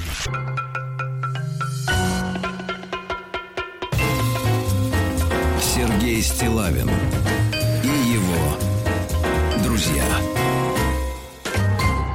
Друзья мои, мы сегодня говорим о самом лучшем фильме для вас лично, конечно же, о войне. Тот фильм, который вы любите пересматривать. И вот э, э, вы много-много сообщений сегодня к нам прислали. Огромное вам спасибо. Я думаю, что я скопирую по традиции, уже опубликую себя в соцсетях весь этот список ваших сообщений. Они не должны пропасть, естественно, просто потому что мы а, а физически мы не успеем их всех прочесть. Но э, вот из, мне очень важно, что Вячеслав из Киева прислал сообщение. Uh-huh украинский номер э, в августе 44-го. А я подумал, что почему действительно фильм в бой идут одни старики, такой любимый, да, многими. Потому что, помните, там же такой, ну, сейчас это, тогда это невозможно было сказать. Сегодня уже, к сожалению, так можно сказать, интернациональный коллектив, да. Uh-huh. Вот, а, люди со всей страны, да, и молдаванин, и узбек, и да, украинец, да, да, да. И, и русский, да. Но вы помните, что там было самое потрясающее? Ведь самое потрясающее, да, они каждый оставались украинцем, узбеком, молдаванином, русским. Но они так по-дружески э, всегда, они даже не шутили над этим, они воспринимали эти особенности, но понимаете, как, какая история, вот, вот, вот в сравнении с нашим нынешним временем, да, сегодняшним, национальность, она не была главной отличительной чертой человека, понимаете? Она не была сутью человека. Понимаете, в чем проблема? Она не была сутью. Это не было самое главное, что вот этот молдаванин, а этот украинец, а этот узбек. Главное Ведь было вот, общее вот, дело, конечно. Вот о чем, о чем мы... А, это были люди. Просто у каждого из них были свои какие-то, да, а, ну, ну, детали, нюансы, да, какие-то особенности. Но они... Это, это, не было, это не было определяющим. Вот что, вот что самое это потрясающее, понимаете? И мы, мы скучаем по этому ощущению. По этому ощущению людей, когда не национальность педалируется, да, а когда человек есть человек или нет дерьмо или, или настоящий. Вот что самое главное. И этот фильм, он действительно пропитан этой темой что ты остаешься действительно человеком своей национальности, но не это самое главное в тебе, а самое главное в том, что ты человек. И мне кажется, конечно, Быков э, великий в этом смысле э, и, режиссер, и человек, и, и, и, и самое главное, что мне кажется, что он этот фильм потрясающе добрый.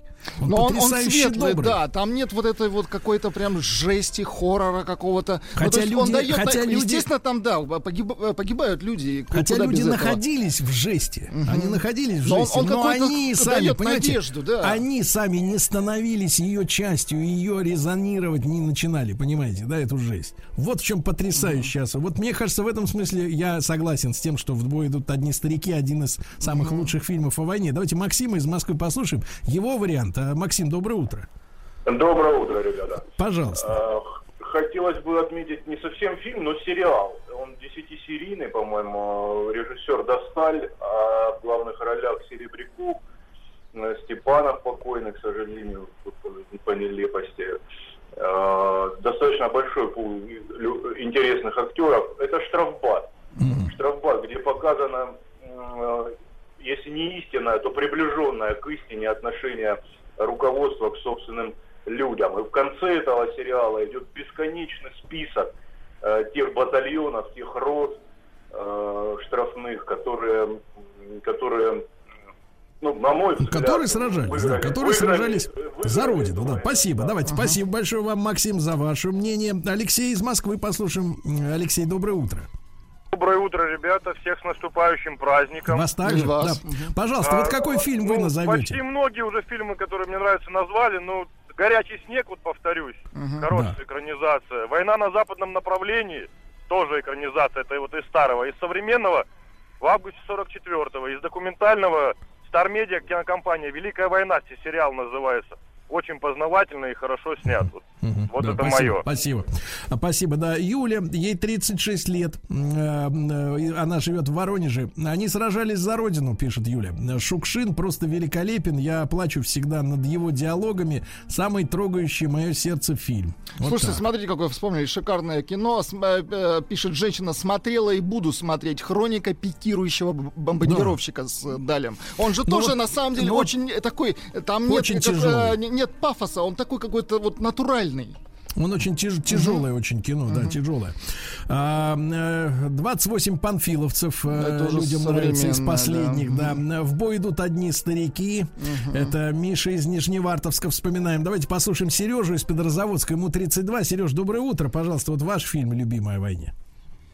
Здравствуйте. Ну, вообще хотел бы, конечно, сказать, что все советские, именно советские наши российские фильмы «Лучшая войне», лучше, чем мы об этом снимать никто не умеет.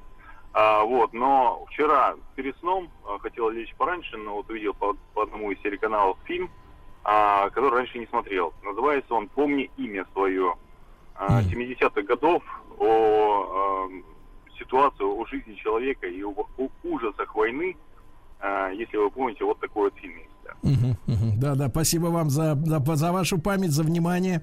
А, Игорь, 52 года, он в Подмосковье живет. Трилогия целая. Битва за Москву, Огненная дуга, Освобождение. Ага, да, да, сильные фильмы, да. Белорусский вокзал, Сергей из Омска пишет. А вот, смотрите, из Башкортостана uh-huh. вопрос. К сожалению, без подписи. Вот, uh-huh. вот кроме как места отправки сообщения-то и нет ничего. А вот о чем вообще пишет фильм «17 мгновений весны»? Он не понимает, о чем этот фильм, да?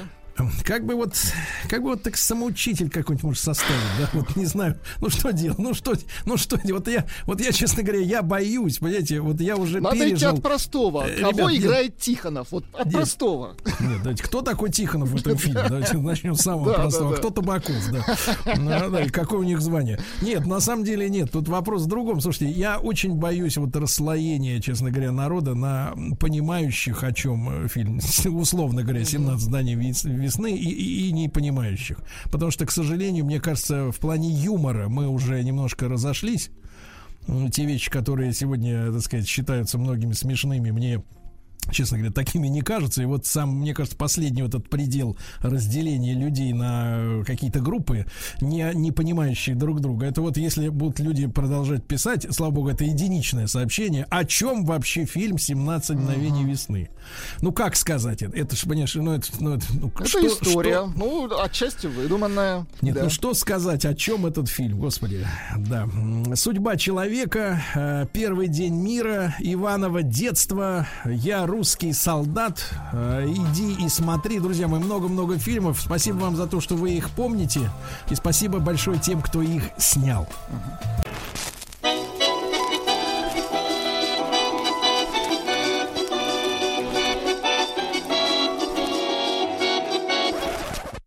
Конфетки-бараночки. Друзья мои, наш проект «Конфетки-бараночки» о русской кухне. Э, мы делаем его с Павлом Сюткиным, историком русской кухни, писателем. Павел, доброе утро. Да. Доброе утро. Рад да, и сегодня, да, сегодня мы решили взять э, тему Э, естественную для этих дней. Конечно же, полевая кухня. Полевая кухня. Э, Павел, э, все мы помним там кашу с мясом. Вот и, и год назад, и несколько лет назад на 9 мая выезжали полевые, полевые кухни. Вот, и мы даже очень скучаем, поэтому по этой истории. Э, вот, я надеюсь, на следующий год все возобновится. Вот, но сейчас хотелось бы поговорить, да, об этой полевой кухне. Будем только о Великой Отечественной или об, о всей истории? Э, да нет, я думаю, есть рассказать и что было раньше. Ну, все-таки. Да. Давайте да, говорить, у нас да. Отечество наше войны вело частенько, да. да так да, что да. питание на войне это тема огромная. Да, да, прошу, с чего начнем тогда, Павел? Ну, смотрите, начнем, наверное, все-таки э, с того, а что же, собственно, брали с собой на войну.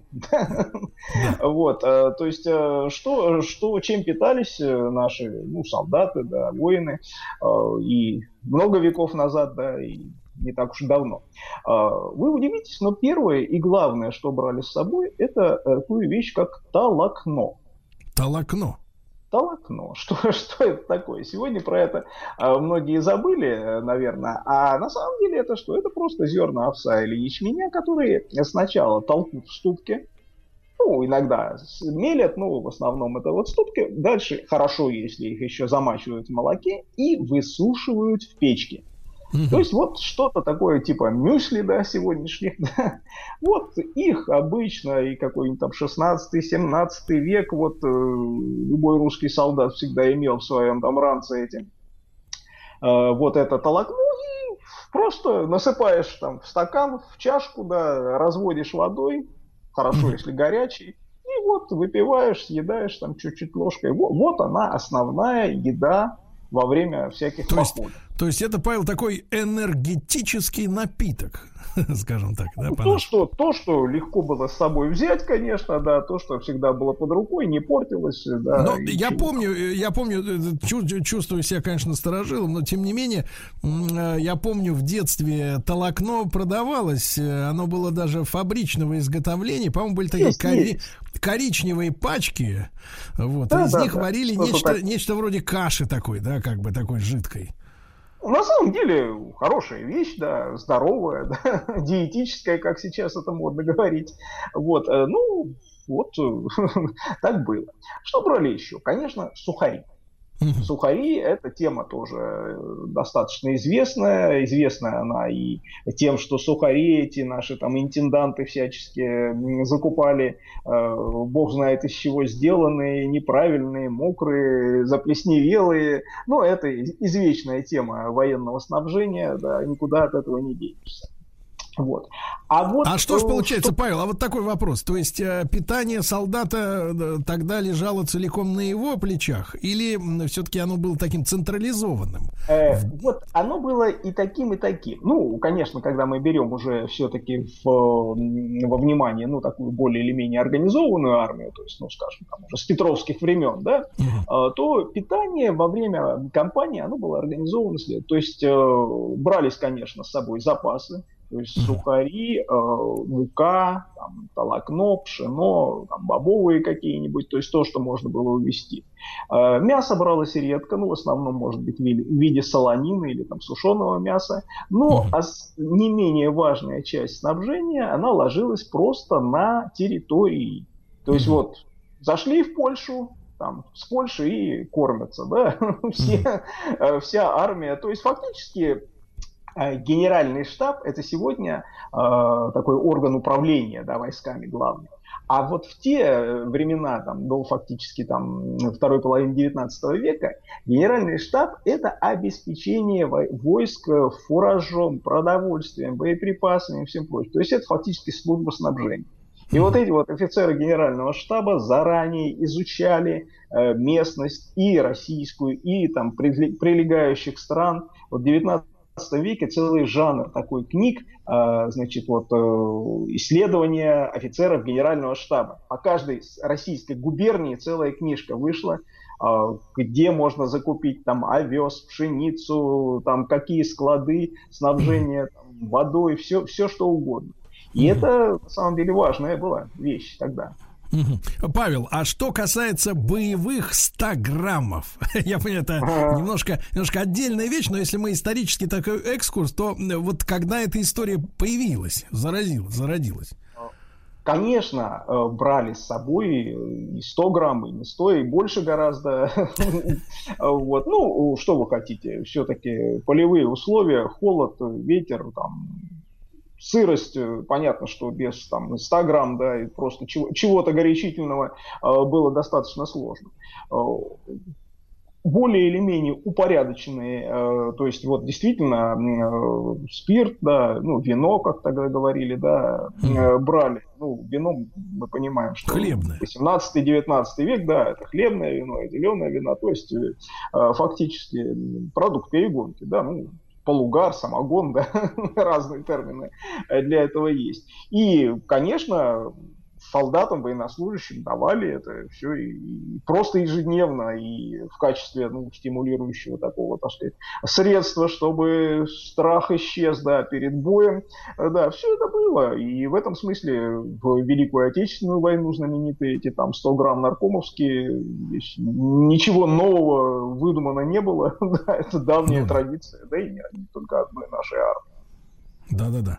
Павел, а уже к Первой мировой войне сложился каким-то образом вот рацион э, в нашей армии? Вот а, рацион действительно э, более или менее такой уже широкий, да, начинает складываться, конечно, уже где-то к второй половине 19 века. То есть здесь, конечно, очень сильно повлияла на нас вот эта катастрофа с Крымской войной, когда войска там без там, всякого снабжения порой и боеприпасов, и продовольствия, и куража. Ну и самое-то да, главное, да, мы, мы пережили э, такое откровение технологической отсталости, да, когда наши да, просто да, орудия не могли добивать да. Э, на, то, на то расстояние, где находился враг, а они, наоборот, э, вот били, били из, грубо говоря, безопасных и позиций. Нарезных ружей, да, вот это все, там, передайте государю, что ружья кирпичом не чистят, да, это все вот оттуда оттуда. Э, так вот, уже в 1870-е годы действительно Министерство обороны озаботилось э, уже таким пайком, да, назовем это солдатским, и э, начинается тема тушенки. Тушенка? Да. Тушенка, да. То есть, то есть это, то есть это как и маргарин, я так понимаю, изобретение ради военных ну, Конечно. Конечно, конечно. То есть первые опыты это еще наполеоновские времена. Э, француз Апер там вот э, изобретает, ну, собственно, первый опыт, как э, это можно сделать, законсервировать мясо вот путем его тепловой обработки и потом значит, закручивания в банке. Вот в России этим занимался уже в 870-е годы тоже француз Франсуа Зибер. Э, который делает, строит здесь фабрику по тушенке, да, и предлагает Министерству обороны вот свои усилия, да, свой продукт. Вот, тогда же был произведен скажем, конкурс, да, как это сейчас то модно есть, говорить. То есть, Павел, Павел, получается, а? получается, что тушенка это такой же французский деликатес, как луковый суп и, ну, и улитки с чесноком. Корни там, да, ну вот э, как раз э, перед русско-турецкой войной все-таки этот конкурс выиграла российская компания «Народное продовольствие». Она поставила 7,5 миллионов банок. Банок. Э, но случилось э, страшное, практически все эти банки, они э, там полопались, испортились во время русско-турецкой турецкой войны. Ага. Вот. А вот азиберовские банки, вот эти, как раз, хоть их было и немного, просто для эксперимента взяли, но они как раз все оказались качественными, что ага. и решил дальнейшую их судьбу. Павел, тогда, тогда имеет смысл, имеет смысл, как бы сказать людям правду. Вот мы сейчас вот э, э, тоже переживали такой короткосрочный, слава богу, но ажиотаж спал, этот закупочный бум очередной, да. да? Вот, и я, я сам лично видел, что как раз тушенка традиционно, традиционно с полок как бы вот макароны оставались, а тушенку люди уже под, подсобрали. Было было это месяц назад, наверное, где-то. Вот э, сегодняшняя наша тушеночка, да, которую, ну вот как вот ты ее вываливаешь на сковородку, там жирок, правильно? Туда О. еще, например, вареной картошечки покрошил, и в принципе уже все готово уже. А можно Ой. и прямо из банки, прямо из банки можно есть. Вот э, рецептура той тушенки армейской 19 века э, финальной части, да, и нынешней, они сильно различаются? Э, на самом деле не очень сильно, потому что э, и там, и там, так сказать, основная логика это была о том, чтобы а, в полевых условиях это был такой легкий, ну, легко открыть, легко подогреть, да, вот, э, все сделать. То есть уже с 19 века там 73% мяса не, не менее должно быть говядины. Угу. говядины а остальное? Там, да, да, да. Вот. И, собственно, это перешло и, собственно говоря, уже и в будущие э, советские э, рецепты, да, этой тушенки, вот, э, где только какие могли быть, да, а, только, значит, говядина, соль, а, там, специи, лавровый лист, да, и, значит, Бульончик. сало, сало, жир, жир да, немножко.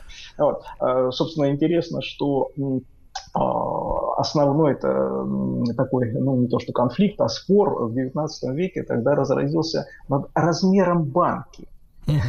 какую, какую делать для армии этой банки. Ну, естественно, производителю было интересно а, сразу сделать, там, я не знаю, килограмм на 5, да, да, там, на, ну, да. А, на все отделение, да, вот, ешьте. Вот. Но э, все-таки военные чины проявили благоразумие и остановились в то, что банка должна быть э, весом 1 фунт тушенки, Один... то есть это дневная норма солдата вот, э, мяса.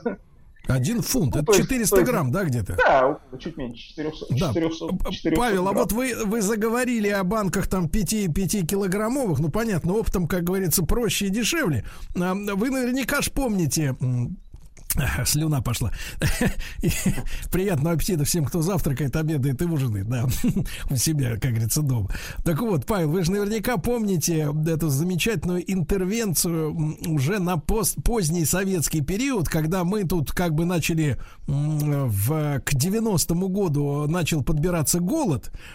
Отдельный совершенно разговор, из-за чего он так подобрался, что мы решили э, страну-то как бы свою раздербанить, да, и не было ли это искусственным, как бы таким, как говорится, проектом, но а, пошла еда из-за границы, и китайцы стали поставлять нам, я помню эти Великая банки огромные, Great, Great Wall, да, это сегодня автомобили, а тогда марка была Великая Стена, эти огромные вертикальные банки, там, наверное, килограмм, ну сколько, три, наверное, было, влезало, да, наверное? Ну, большие, большие, да. Тушенки, да, тут китайская тушенка, это было на вес золота, я помню, конечно, да.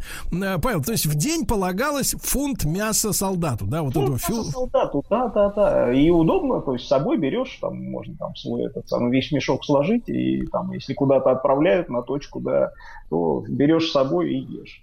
Вот. Ну, конечно, э, если мы уже договорили о тушенке, то что с ней делать, да? То есть, ну, понятно, что можно просто разогреть и есть ложкой, а, но появляются уже какие-то варианты другие. И уже в 30, 30-е годы у нас начинают выпускать, ну, тут еще нужно понимать, что и с мясом-то было не очень хорошо у нас. Это да, со- советские 30-е уже. 30-е годы, да. Вот, и начинают делать тушенку уже с разны, различными овощными добавками. Mm-hmm. С фасолью, с горохом, там, чем только ее э, не делают. С наполнителем. Ну, общем, это как, как, как-то не пошло, а вот другое блюдо с тушенкой, оно осталось уже и на десятилетия, да, видимо, останется с нами. Это, конечно, макароны по-флотски. Макароны? Вот, изначально-то все-таки они с тушенкой делались.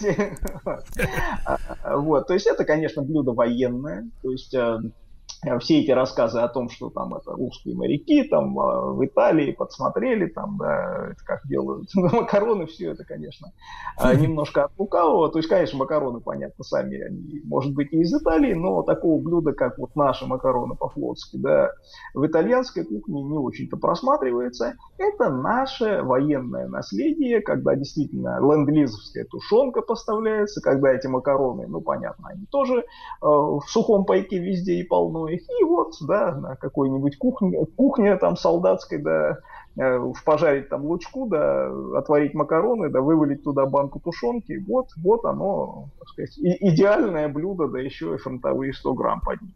И настолько понравилось, что и сохранилось, естественно, и после войны, и после войны уже появляется вот в наших кулинарных книгах. Ну, да, уже поразительно, да, Павел, поразительно, поразительно, что военные, да, разработки для войны, они так прочно впились э, и в гражданскую жизнь-то, да, вот все, да, что вы говорите, да. это же каждый наш слушатель э, представляет, может быть, может быть, вчера он ел еще только макароны по-флотски, вчера вечером, все, и вот сегодня уже. А э, какие вот чем вы объясните это такое популярность именно армейской кухни в среде широкой народной, как говорится, массы? А она на самом деле достаточно объяснима. Все-таки любая народная кухня, э, ну, особенно там средневековая наша, да, это же да. не получить наслаждение какое-то, это да. про наесться. А наесться. как раз арме, армейское питание это как раз вот апофеоз этого наесться. Быстро, да, да, легко, да. сытно. Да, друзья мои, Павел Сюткин, историк русской кухни, писатель. Э, да, не, отличная цитата. Не, Владик, не получить удовольствие, а наесться. Очень вот, хорошо. Да-да-да.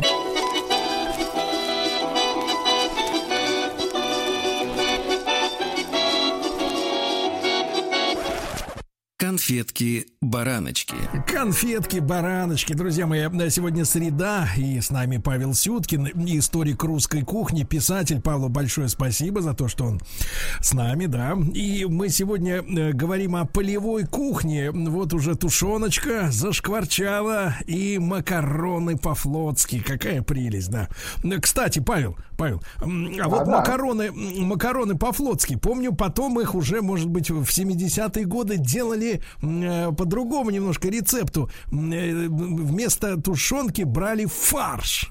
Фарш, есть, да, конечно. Фарш. То есть отвар, отваривали говядину, через мясорубочку ее, так сказать, пропускали. И дальше, ну, соответственно, обжарить немножко с луком. Все, все прекрасно, все замечательно получалось. Ну, собственно, это действительно такое блюдо спасения, да, для домашней хозяйки. То есть абсолютно не, тру, не, не трудоемкое. Э, хорошо, кстати говоря, для советского мяса, потому что, ну, пойди там найди, да, в советском магазине, да, что там какая-нибудь вырезка была, да, mm-hmm. да нет, в лучшем случае какая-нибудь грудинка, с которой вот можно было обрезать чуть-чуть там это мясо, пропу- отварить, пропустить через мясорубку, да, потому что так его есть было жестковато, вот, и все, идеальное, идеальное наше блюдо. Да. Ну, я, конечно, э, хотел бы еще одну вещь, э, так сказать, обратить внимание. Все-таки, когда мы говорим про э, полевую такую кухню, то нам сразу приходит в голову, что каша. Да солдатская каша, да, которая, конечно, не обязательно солдатская.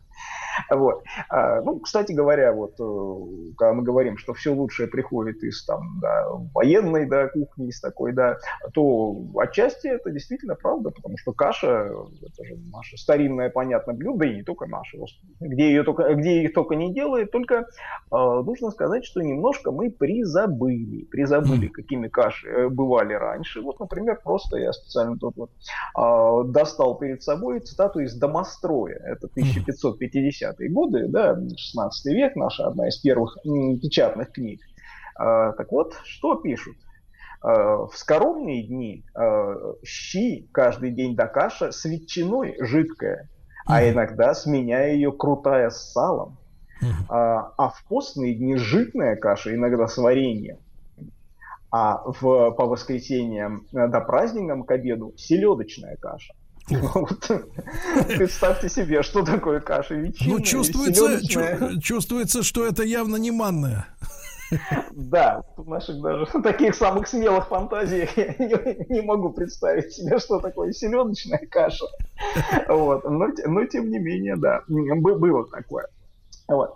А что э, нужно сказать? Что э, каш тогда э, это не такое обычное, да, какое-то дешевое самое блюдо э, для простонародья. Все-таки, э, ну даже сам домострой, эта книга все-таки про такого обеспеченного хозяина, у которого там э, запасы по полгода э, в, в доме, да, и челяди всякой э, полно. Но каши не сторонились и наши там цари, императоры, да, ну, mm-hmm. самый классический пример это наша перловка.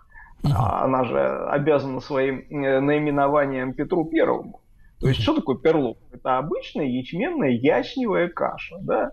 Да. Вот. Э, так получилось, что вот государь-император э, кашу эту любил чрезвычайно, ну, с детства, видимо, привилось кормить, кормили. Mm-hmm.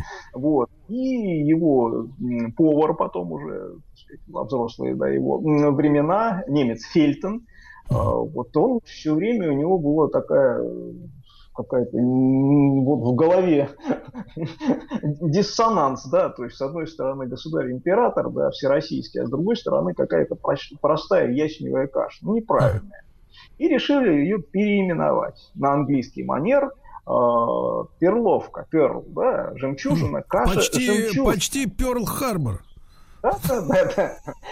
так вот, каша жемчужная, и на самом деле в наших кулинарных книгах, э, ну, там, до 19 века частенько вот это наименование каша жемчужная, оно встречается активно. Павел, а вот те самые каши древние, да? Э, а. Я почему хотел уточнить, ведь э, некоторые слова э, вот в русском языке, они за столетия свои значения поменяли. И вот я помню, встречался с одним из, так сказать, ну, у нас много людей, людей, которые стараются, да, вот в кухне, особенно в производстве дистиллятов какие-то привнести, да, возрождение традиций. Вот рассказывал мне один такой великий человек э, в Краснодарском крае, живет, работает, целый подвал обустроил, лабораторию у себя, так э, сказать, в доме, да, и там, значит, он решил возродить русский мед, э, вот, который не имеет отношения, я так понимаю, ни к медовухе,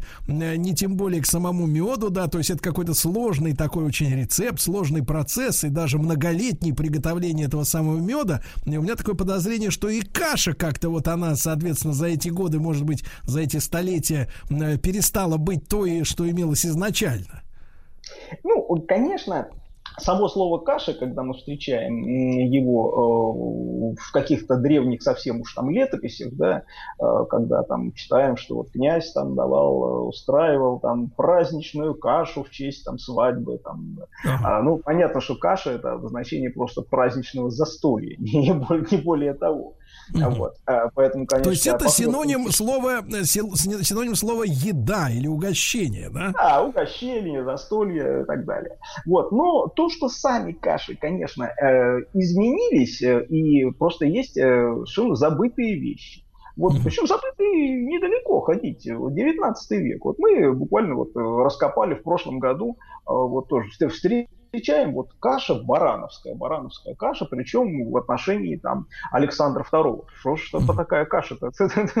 вот. И вот действительно с помощью коллег, так сказать, нашли, оказывается, а, действительно Александр II чрезвычайно любил ее. А почему? Да потому что ее с детства его кормила графиня Юлия Федоровна Адлерберг в замужестве баронесса фон Баранов. Вот она, барановская каша. А что это такое было? А опять же, та же самая ячневая крупа, ее заливали водой, она набухала три часа, сливали воду, молоко доводили за кипение, заливали его, масло, соль, все это на огне до э, полного размягчения, затем яйца, сметану смешивали опять туда же в кашу и все это запекали в духовке. То есть это фактически такая каша-запеканка. Так можно было, грубо говоря, и без этой, без жемчугов сделать, без, да? Да, да, да, просто из топора. Вот. Э, ну, забыто, забыто абсолютно. Да, Павел, забыто. Павел, а тогда уж если мы обмолвились о перловке, да, э, а. ну, я думаю, что со мной согласятся люди, ну, самая непотребная, да, сегодня, наверное, невостребованная какая-то вот каша, э, сколько вокруг нее стереотипов каких-то, а если Нет, это ваш... самая сытная каша. Самая сытная, причем, да. да. Самая а, сытная, потому с, что с... добавки никто не просит, наедаются с первой Павел, а вот правильный способ приготовления перловки, вот чтобы она как бы не превратилась в это в желе в какое-то, да, вот чтобы она была, как говорится, крупинка от крупинки. Вот э, ваша, ваша рекомендация хозяйкам и хозяевам, потому что сейчас мужчины, они готовят не, не хуже, извините. Э, ну, я думаю, что, смотрите, значит, чтобы она получилась такой вкусной и рассыпчатой... Э, Проще значит, не готовить. Да, да, да. Конечно, нужно долго варить. Все-таки где-то около двух часов. Два часа? Да, да, да, вот. Э, чтобы она все-таки разварилась, э, лучше ее замочить, там, скажем, с утра пораньше, да, залить холодной водой, там, да, хоть с, вечера, э, вот. И дальше, там, ну, пропорция простая, стакан перловки на литр воды, как, как и со многими кашами, воду потом слить, можно промыть немножко, вот, и потом уже, когда начинаете варить вот эту разбухшую перловку, заливаете из расчета уже 2 литра воды на стакан, э, крупы. Вот, собственно, она увеличится, естественно, в процессе там, я не знаю, ну, раз в пять там больше станет. Вот, поэтому кастрюлю нужно брать э, такую большую. Mm-hmm. Вот, э, ну вот, собственно, да, дальше, дальше масло, естественно, mm-hmm. добавить. Вот. Ну, тут, в общем, понимаете, вот с кашами проблема в том, что каждая хозяйка набивает руку сама. И да. пока вот ты все эти шишки не соберешь, все равно у тебя не будет ничего получаться. Вот я вот убежден, что все эти рецепты каш, они, ну, конечно, их надо читать, да, понимать, да, что это такое, но все равно это не более чем, ну, знаете, такое а, основа для дальнейшего своего, своего творчества. Не, не, нет, я думаю, что многие хозяева, да, которые действительно сами э, делают, э, приготовят блюда. Я вот, например, тоже знаменитый кулинар-надомник, да, зна- знаменит в своем доме. Вот я, я, например, сделал для, для себя простой вывод, что огромное значение, конечно, вот знаете, когда в рецептуре там указывается особенно время, да, вот время да. приготовления, это вот самый скользкий, э, неудобный момент, потому что огромное, огромное значение имеет, во-первых, на электрической ты плите делаешь или на газовой, да? Если на газовой, то какая горелка? Большая, двойная, маленькая. Потом какая, естественно, посуда? Чугунная, из какого материала?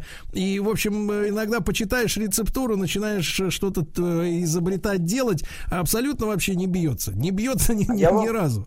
Со временем я вам скажу даже еще больше. Ведь э, часы-то, ну, в быту, это же такое изобретение. Это не совсем уж давнее, да? Да. Даже когда мы берем там кухню 19 века, века, ну, господи, у кого там прямо на, в начале 19 века там были из поваров там наручные часы, чтобы там замерить вот три минуты варить, там, да ничего подобного. Ну, да. Как выходили из э, положения?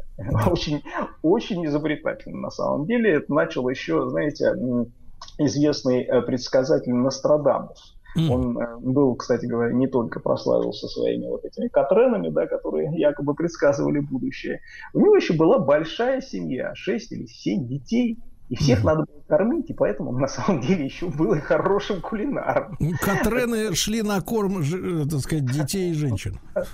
Вот, он первый э, издал, наверное, книжку «Как варить варенье». Так вот, о времени варить, э, там какая-то вот такая фраза у него, там, варите там, груши, да, в сиропе, э, начав э, читать «Отче наш» и э, два раза закончив его. То есть, Очень вот, хорошо. Читаешь «Отче наш», это вот уже какие-то там понятные, понятные э, промежуток времени для всех. Да-да-да, очень хорошо. Павел, а вот э, еще пару слов буквально про кашу, особенно армейскую, да, как-то когда вот это вот прицеп, да, вот эта автокухня такая, О, да, да, да, в ней варится все это дело, труба коптит, все дела. Ну вот, а мясо стали добавлять в эту кашу когда? Во время уже Великой Отечественной? Да нет, ну мясо, конечно, добавляли и раньше, да, это же вопрос уже просто его, его наличия. То есть чаще всего это, конечно, солонина, да. э, то есть э, по осени, да, вот там рубят свинью на куски большие, да, такие, ну, по килограмму там может быть, да, а, вот, и все это в бочку заливается соленого, пересыпается, пересыпается солью, ну, естественно, дает, э, так сказать, сок мяса, то есть вот оно просаливается, берешь, оно было жесткое, оно было такое очень красного, такого яркого э, цвета, не сильно вкусное, понятно, да, вот, но, но это вот так, такая полевая наша. Солонин, да, солонин. А друзья как... мои, друзья мои, о полевой кухне сегодня говорим, Павел Сюткин, историк русской кухни, писатель.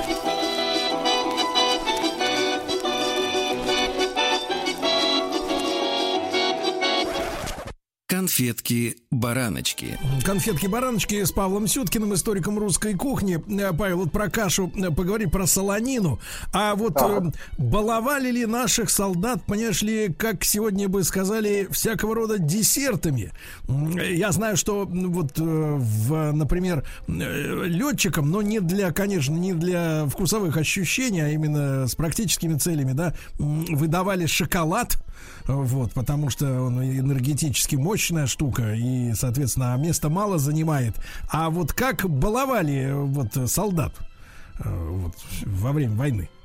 А, ну, смотрите, э, баловали, конечно, это слово, наверное, такое чересчур да, э, сильное. Вот. Ну, конечно, что сказать, это могло быть, да. Вот ну, прежде всего, давайте начнем, что основное, основная радость для солдата э, во многих э, случаях, да, в поле особенно это все-таки чай. Чай. Да, вот горячий чай, а к нему вот уже можно и сушки, и вот конфетки-бараночки, как у нас да, с вами ну, так и называется да, э, программа. Э, вот, э, кон- конечно, Чай, так, сейчас. А, я перезвоню. А, а, важный звонок. Да, да, нет, нет, нет. А, чай э, у нас в пайке солдатском уже э, с конца 19 века. Вот. Удивительно, да, что, казалось бы, чай у нас давным-давно, да, все эти купчихи, да, пьющие чаек, да, а вот э, в армии это он только в конце 19 века появляется. Тогда же, естественно, и сахар, а, только мы понимаем, что сахар тогда все-таки это не тот песок, который да, сегодня, это кусковой сахар, это целые, значит, сахарные головы, как это ран- раньше называлось, да? Павел, а, а Павел, объясните, что такое сахарная голова? Вот что сахарная голова это вот когда делается, вот э, получается сироп уже сахарный, вот там из сахарной свеклы или из тростника, значит, он заливается в специальную такую конусообразную емкость, а, перевернутую острым концом вниз, и застывает в ней и застывает. Потом она оттуда вытаскивается, и вот такая вот форма, как снаряд, знаете, да, да. вот это сахарная голова. Просто это же какого, какого веса-то была такая штука? Ну, он и килограммовый, там 3 килограмма мог быть, его оборачивали в голубую такую синюю фольгу, и вот mm. продавали. А есть, естественно, как колоть щипчиками, Э, и, собственно говоря, в армии точно так же колотый сахар, да, никто там песок не, не давал. Павел, вот. а насколько, насколько тот сахар, вот э, еще, вот, как говорится, голова э, в голубой а. фольге был дорог? То есть это дорогое было удовольствие это? А, он становится э, уже гораздо, то есть изначально все-таки сахар у нас э, делают его из тростника, импортного тростника, как вы понимаете, да? да. Вот э, как раз в Петровские времена вот э, построена первая фабрика, которая делает наш сахар из импортного тростника. А вот уже в 1830-е годы наступает пора сахара свекольного, свекловичного. Естественно, он становится дешевле, и к концу века вот он становится уже, ну, вполне себе так сказать, подъемным, да, и для солдатского пайка, и для обычных крестьян. Вот, кстати, тогда-то, вот вы начали интересный вопрос а, по поводу напитков, вот тогда-то возникает и а, наша медовуха. Вот, то есть это не когда чистый мед варился, а уже стал фактически такой сахар-медовый сироп, когда сахар стал дешевле сыпать даже. Павел, а тогда не могу не спросить. Смотрите, значит, при Петре появился сахарный завод, да? Первый. Да. А э, до Петровской эпохи, в принципе, э, знали ли наши предки такое понятие, как сладость? Знали, знали, знали. Ну, во-первых, конечно, мед, э, это несомненно, вот. Но даже сам сахар, он упоминается еще в летописи 12 века, новгородской. Вот, как готовить кутью, там, в монастырской книге. И там в том числе и меды, и сахара насыпь туда, вот, и, и вари. Вот. Так что эта вещь была знакомая вполне нам. Да. А для, для вот солдатского, как говорится, пикника, да, для перерыва, э, опять же, чай, да, и с бараночками, и, так сказать, ну, конечно, с ну, то, что можно взять с собой, да, баранки, ну, может быть, там где-то там варенье, джем какой-нибудь перепадал, да, ну, понятно, mm. там, солдаты на передовую, ну, там, в офицерской столовой, mm. явно, явно что-то подобное было. Вот, э, мы понимаем, что, конечно, шоколад, да, летный паек, э, без этого невозможно. Вот, ну, как, каждому как бы доставалось, да, в соответствии с его местом военной иерархии. Павел, и не могу не поинтересоваться, раз уж, раз уж бараночки, да, вот возникла а. эта история, то что сушки мы все помним, сейчас их большое количество, баранки встречаются реже, они так диаметром где-то сантиметров, наверное, 10-12, да, примерно mm. такая вот штука. Есть еще бублики, а были еще Бублик. калачи. Калачи Калачи были прекрасные. Причем они дожили даже ведь до конца советской власти.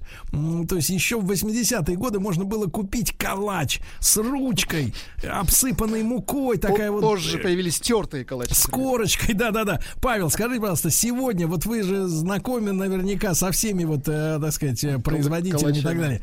Есть ли кто в стране еще уж который год калач хороший, кто-то кто-то делает? производят и в Москве, э, в принципе, ну, сейчас производители, я вам вряд ли скажу. Ну, конечно, такой классический калач, это проезжаете в Коломну, Э, вот э, там специально сделано уже несколько лет музей музей производства «Калачная», так он и называется, вот прямо в, в Коломенском вот Кремле. как надо и... все, да?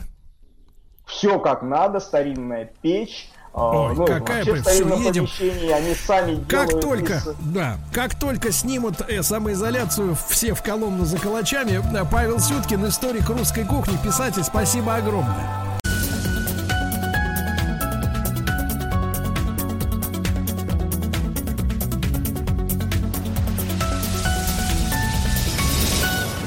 Как все началось.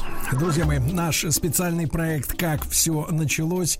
И сегодня в преддверии 75-й годовщины Великой Победы мы хотели бы поговорить э, о том, э, чем была обусловлена та самая война, да, почему она случилась, э, какие механизмы истории, да, или как сейчас принято говорить, геополитики, так вот они сработали, что эта война, в принципе, обрушилась на нас вот этим смертельным молотом, да, и сегодня я рад приветствовать на связи с нашей студией Алексея Валерьевича Исаева. Алексей Валерьевич, доброе утро. Доброе утро.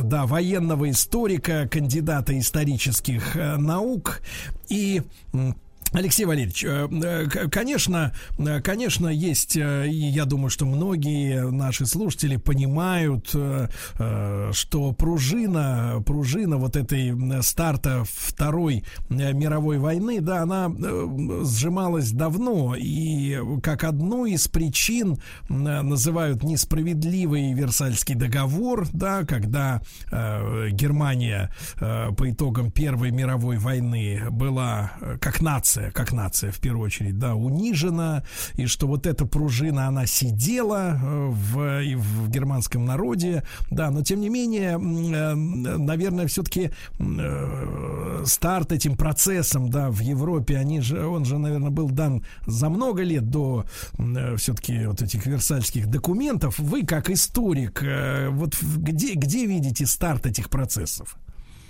Не, ну если уж так говорить, то Первая и Вторая мировая война очень плотно связаны. Они да. такой единой цепью выглядят э, в ретроспективе исторических событий. А так для Германии, собственно, Первая мировая война была такой рывок в ну, не к мировому, может быть, господству, но к лидирующему положению, которое и так было занято в промышленности, в торговле, и э, была попытка занять свое место под солнцем военным путем, и Вторая мировая война, она была и этим связана, и, конечно, стремлением к реваншу после неудач Первой мировой войны. И, соответственно, mm-hmm. кто-то должен был это остановить.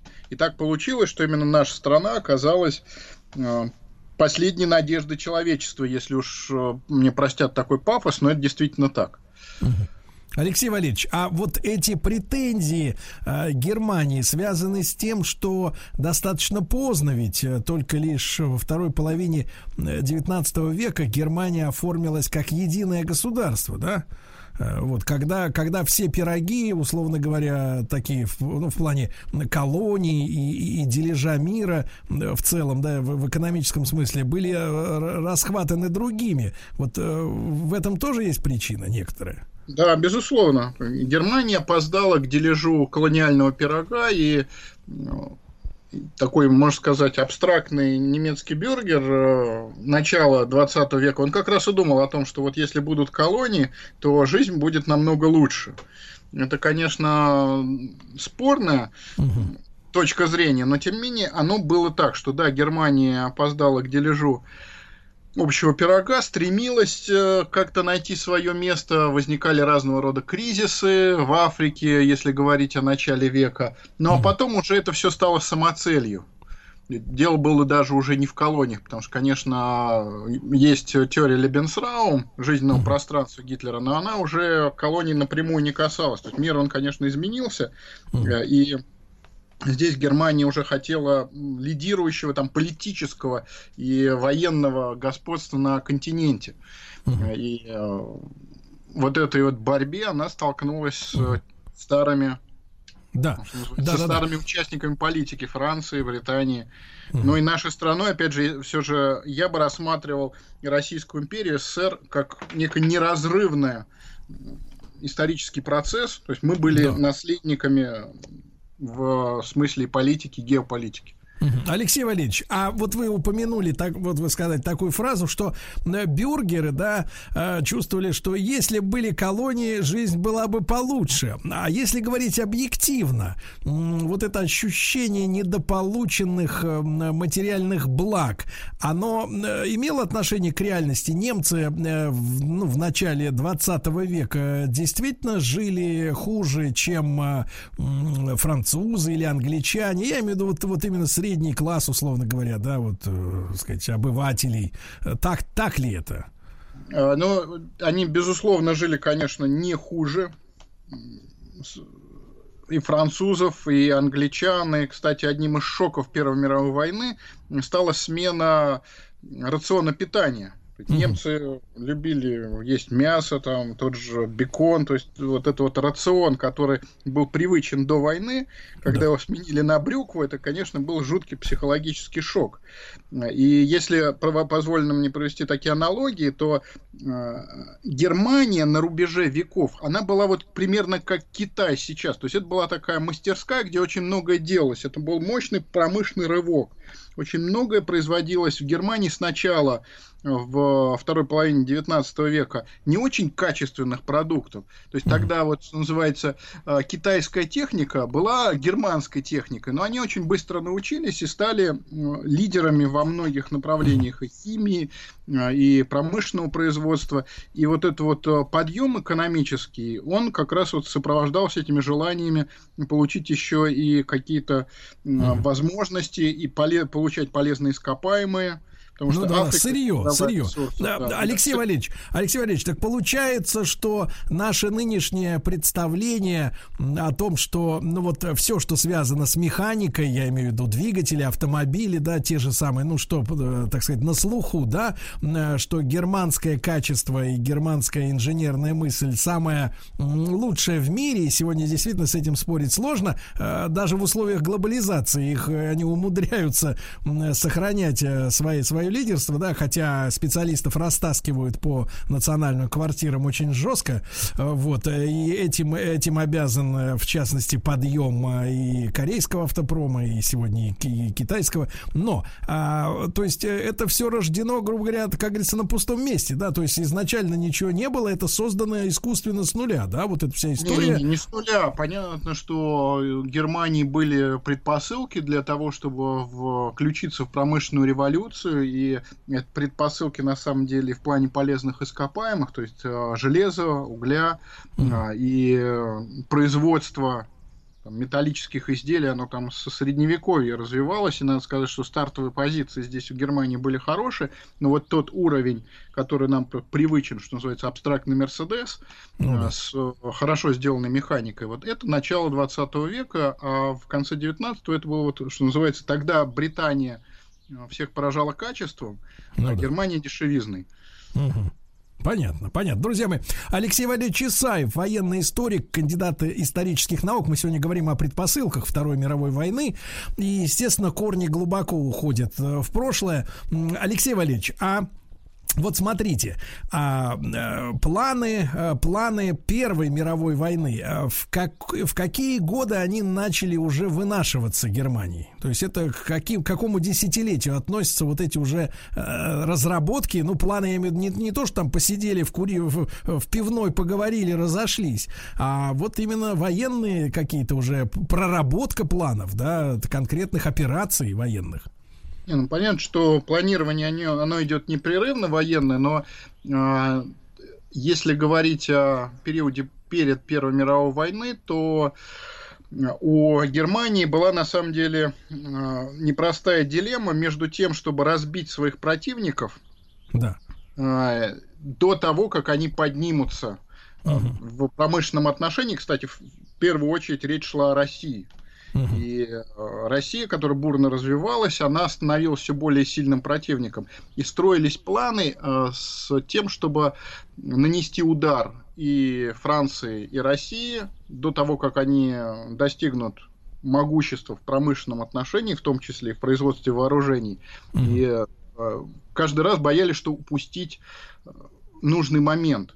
И, например, во время русско-японской всерьез э, шел разговор о том, что пока Россия скована на Дальнем Востоке, а давайте мы быстро решим свои э, дела в Европе. Но тогда они от этого удержались, а случай представился. На самом деле очень много оказывается на воле случая. А, у них были сою... у Германии был союзник Австро-Венгрия, но союзник очень неустойчивый на самом деле. Да. Когда какие-то африканские кризисы обратились к австрийцам, они так деликатно сказали, что это там не наша проблема, не наше дело, и мы не будем класть своих э, молодых людей ради каких-то там далеких африканских городов, какая-нибудь там Фашода, не знаю, еще что-то, mm-hmm. или Алжир. А тут э, с убийством в Сараево да. возникла ситуация, когда э, Австрия, наоборот, захотела мести, захотела крови. Угу. И тут немцы сказали, ага, отлично.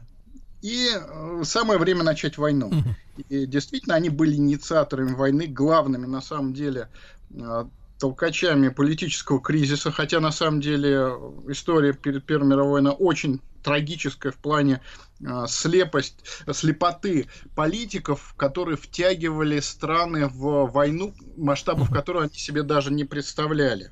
И, произошло. Алексей Валерьевич, Алексей Валерьевич, а вот эта история Сараева, да, это Гаврила Принцип, там, э, которого, которому там руку чуть не оторвали, э, значит, э, свидетели этого убийства, да, и потом он умер в тюрьме там в 18 году. Вот, а, Алексей Валерьевич, а вот расследование уже более поздних времен, когда там открывались архивы, и, надеюсь, не осталось там каких-то белых пятен, хотя, может быть, и остались, не знаю. Но, тем не менее, это была чья провокация? То есть, э, чей, кто, кто помог создать этот формальный повод для, ну как формально, убийство, понятно, эрцгерцога и его жены, но тем не менее, к, к, откуда идут корни вот этого, вот этого убийства?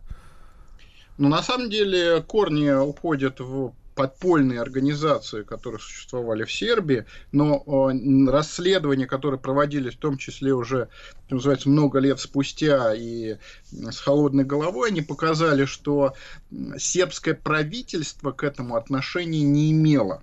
Угу. Это действительно была подпольная организация, но в тех реалиях в 2014 году подпольная организация, состоявшая из нескольких человек – она оказалась вполне способна, что называется, пара выстрелов и э, миллионы трупов. На самом деле, зачем далеко за примерами ходить? Поворот истории. Желябов и Перовская. Русские террористы. Да, да, да. Тоже я не могу сказать, что там была какая-то могущественная организация, опирающаяся на деньги каких-нибудь э, франкмасонов. Это тоже были группы людей с э, достаточно примитивными кустарными средствами. Они повернули ход истории. Также говорила Принцип, тоже повернул ход истории, но повернул он именно в свете того, что э, появилось окно возможностей. Это окно возможностей немцы решили использовать на всю катушку, а на вот это вот окно возможностей наложились еще специфики европейской политики. И британской, и э, русской. И все это вместе привело к взрыву. А дальше уже цепочка событий вела к Второй мировой войне, можно сказать, практически неизбежно. Алексей Валерьевич, а здесь вот вы сказали слово неизбежный, но э, тем не менее, а, а был ли шанс э, э, затормозить, ну понятно, сослагательное наклонение не, не, не, не, невозможно в истории, но тем не менее, и, или вот фатальность, да, обреченность, она ощущается сегодня, вот когда изучаются документы, или какие-то случайные вещи, ну там говорят, например, что наш Николай II, да, переписывался с с Кайзером Вильгельмом, там какие-то были, э, ну, говоря современным молодежным языком, непонятки э, вот с этими телеграммами, они как-то то ли запаздывали, то ли куда-то не доходили. В общем, диалог был непрямой, э, и в итоге мы объявили мобилизацию, вот, и что немцы нам поставили в вину потом, да, что, мол, вот, Россия мобилизацию, значит, надо отвечать. Вот вы видите какие-то моменты мистического свойства в, это, вот, в, этой, в этой фазе между убийством э, эрцгерцога и началом боевых действий непосредственно? А, Я, я так скажу. То есть, мое мнение, оно на самом деле заключается в том, что, конечно, Россию нельзя считать виновником, поскольку вот это вот объявление мобилизации, оно было связано с тем, что у нас у страны большие просторы, пока мобилизованные рекруты доедут до фронта, а, или до границы хотя бы, пройдет много времени, поэтому в России очень нервничали на эту тему, что не успеем. И обоснованно нервничали, прямо скажем. Поэтому предпринимались вот такие вот шаги, которые позднее пытались интерпретировать как чуть ли не втягивание Европы в войну. Но на самом деле здесь э, большую роль все же играли такие факторы, о которых я сказал, что Германия считала, что обязательно втянуться в войну. И что бы ни писал Кайзер своему кузену Никки, э, факторы стратегии, что сейчас или никогда. Сейчас или никогда. То есть сейчас с нами Австрия. Мы вдвоем с Австрией вполне имеем шансы. Ну, немцы как рассуждали. Мы вдвоем. Э, ну, пусть, конечно, там сомнительно по своим боеспособности австрийской армии, но мы э, с ними сомнем всех остальных. Ага. Алексей Валерьевич, а мы вот о планах Германии э, насчет э, Второй мировой войны и, в частности, нападения на Советский Союз, э, ну, достаточно хорошо информированы, да, вот эта вся линия АА, там, Архангельск, Астрахань, э, дележ там нашей территории, э, устройство там вот этих губернаторств и так далее тому подобное, примерно представляют люди, я думаю, что хотели сделать с нашей страной, да, и так далее. А вот планы насчет Первой мировой войны, э, как далеко немцы хотели зайти, ну, по своим, ну, не фантазиям, а именно планам, да, что им удастся сначала долбануть французов, потом быстро, так сказать, э, ринуться в Россию. Что они хотели, чего они хотели достичь, какие у них были цели?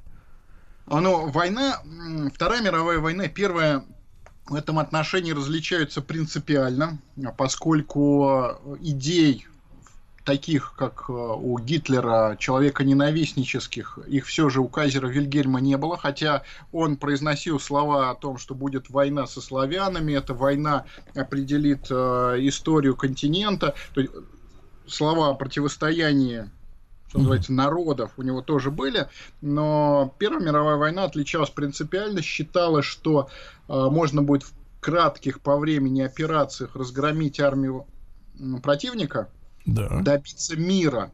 То есть, угу. если, например, Франция падет, угу. то далее совершенно не обязательно идти там, до Петербурга колоннами пехоты. То есть угу. можно сесть за стол переговоров и добиться определенных договоренности со а всеми. Что им, а что им нужно было от нас вот именно в плане договоренности, если у нас, я так понимаю, взаимный товарооборот составлял там больше трети, ну вот, э, так сказать, годового вот этого внешнеторгового бюджета. Чего они еще хотели от нас? вот, вот. Отсутствие единой коалиции политической, так. противостоящей Германии. Ага. На самом деле, э, как бы разрушить коалицию, вот этот вот сердечный союз, который существовал по разные стороны от э, Германии, и разрушив этот союз, и добившись э, господства политического в Европе, соответственно, дальше идти к господству экономическому. Это не означало, что там собирались посадить как говорится, гауляйтера в Петербурге. Это все именно вот Вторая мировая война, она отличалась тем, что это была война именно за существование наций. А первая, она была более такой травоядной. Повоюем немножко, до конца листопада поедем домой, сядем за стол переговоров, и будет очередной Венский конгресс, как в 1815 году, на котором все порешаем политически. А вот э, Вторая, она уже, опять же, по опыту да. кровавых битв Первой мировой показала, что действительно это будет битва за существование наций. Да, друзья мои, друзья мои, Алексей Валерьевич Исаев, военный историк, кандидат исторических наук. О предпосылках Второй э, мировой войны мы э, сегодня говорим, и как следствие, естественно, Великой Отечественной. После новостей, новостей спорта продолжим.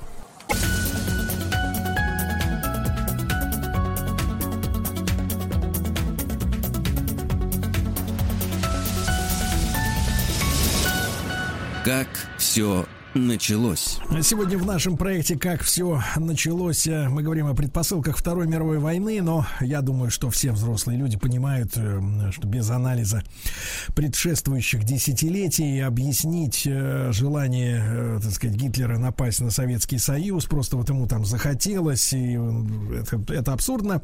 Вот были вещи, которые предшествовали. И сегодня с Алексеем Валерьевичем Исаевым, военным историком, кандидатом исторических наук, мы об этом говорим.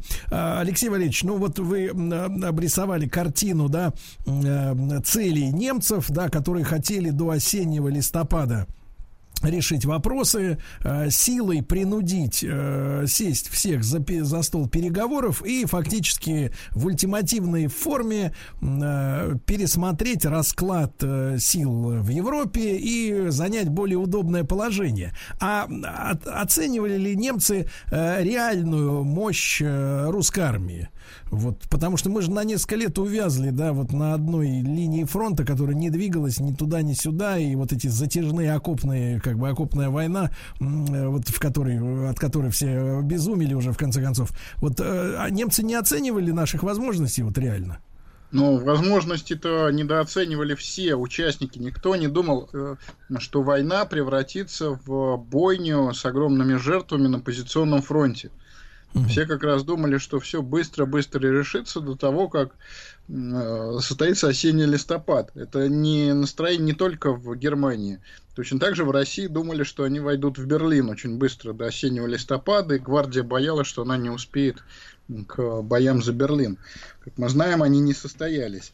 Э, были очень тяжелые позиционные бои. Но главное сражение и главные события Первой мировой войны, это все же Западный фронт. Там была большая часть германских вооруженных сил, и если у Вторую мировую войну, безусловно, Советский Союз был главным игроком и главной сказать, державой, которая стояла за европейские ценности, то в Первую мировую войну имя страны, которая приняла на себя страшный удар, действительно страшный удар, и э, он сравним с тем, что получил Советский Союз, тот удар, который получил в 1941 году, это Франция. И Франция, она, потеряв свои и шахты, и заводы, оккупированные немцами, это звучит очень похоже на нас, но действительно было так. Она закопалась в позиционный фронт и вела вот эту долгую войну 1918 года. Да, Алексей Валерьевич, вот очень важный момент – это поведение англичан, да?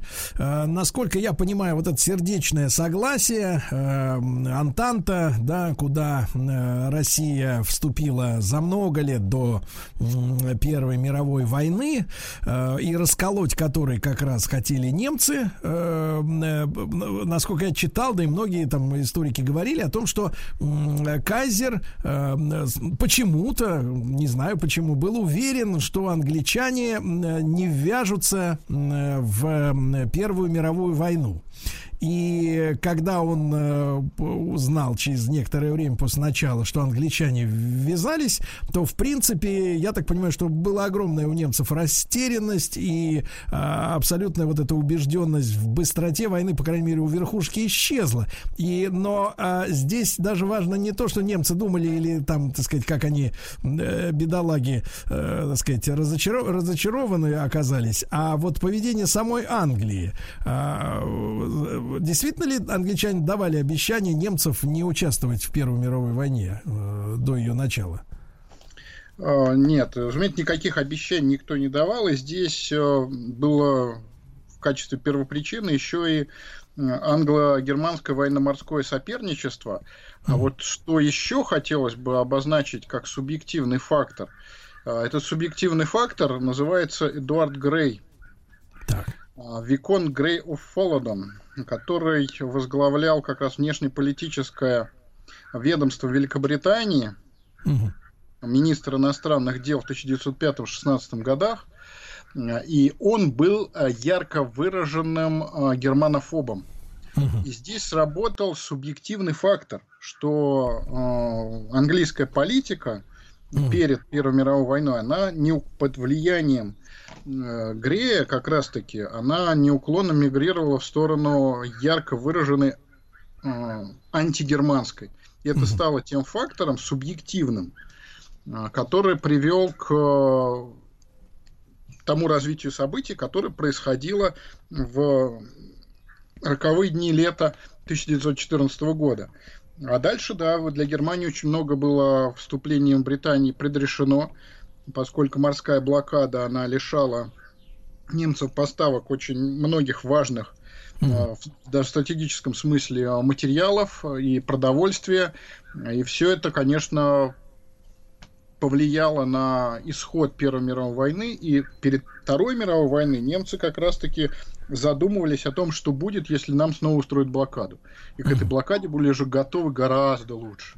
Алексей Валерьевич, да, да, да, Алексей Валерьевич, а вот смотрите, вы сказали, что страны, участники Первой мировой войны, да, ну и вообще общество, да, не ожидали, что вот все это выльется в такое кровопролитие и затянется на столько долгих тяжелых лет, а для нашей страны, которая согласилась на революцию, да, на, на две революции ради окончания этой войны, она еще и продолжилась в виде гражданской. В итоге мы с 14 по 22 год э, воевали. Вот, э, вот вопрос в следующем. А объективно анализируя документы, видно, что э, военных и экономических сырьевых запасов ни у одной из сторон конфликта нет, чтобы выиграть эту войну вот э, та, та, та позиционная война, она была, э, так сказать, была следствием э, действительно паритета в силах военных. Вот что, что последующий анализ документов показывает?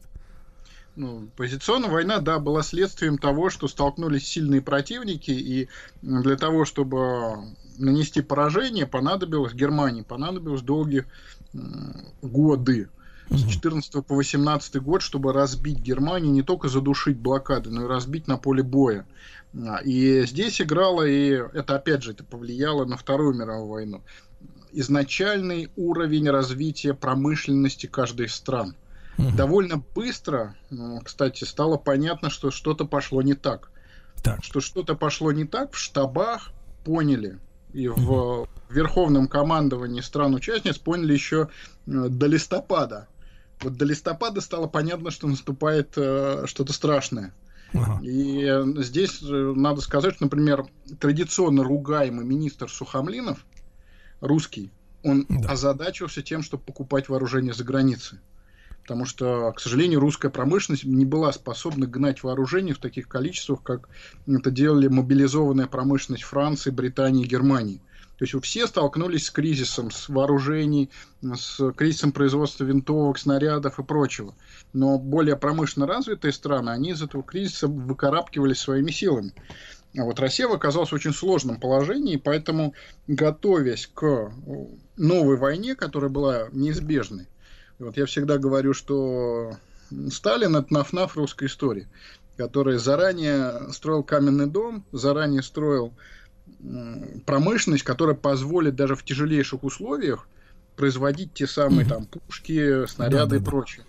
Не, ну даже пример, даже пример э, из, так сказать, из современности, да, э, ЗИЛ, э, который там АМО, да, был автомобильно московское общество, был построен к 16-му только году, да, из-за того, что у нас обнаружилась огромная нехватка фронтовых грузовиков, чтобы подвозить боеприпасы и вообще снабжать армию. Вот, Алексей Валерьевич, а вот какая история.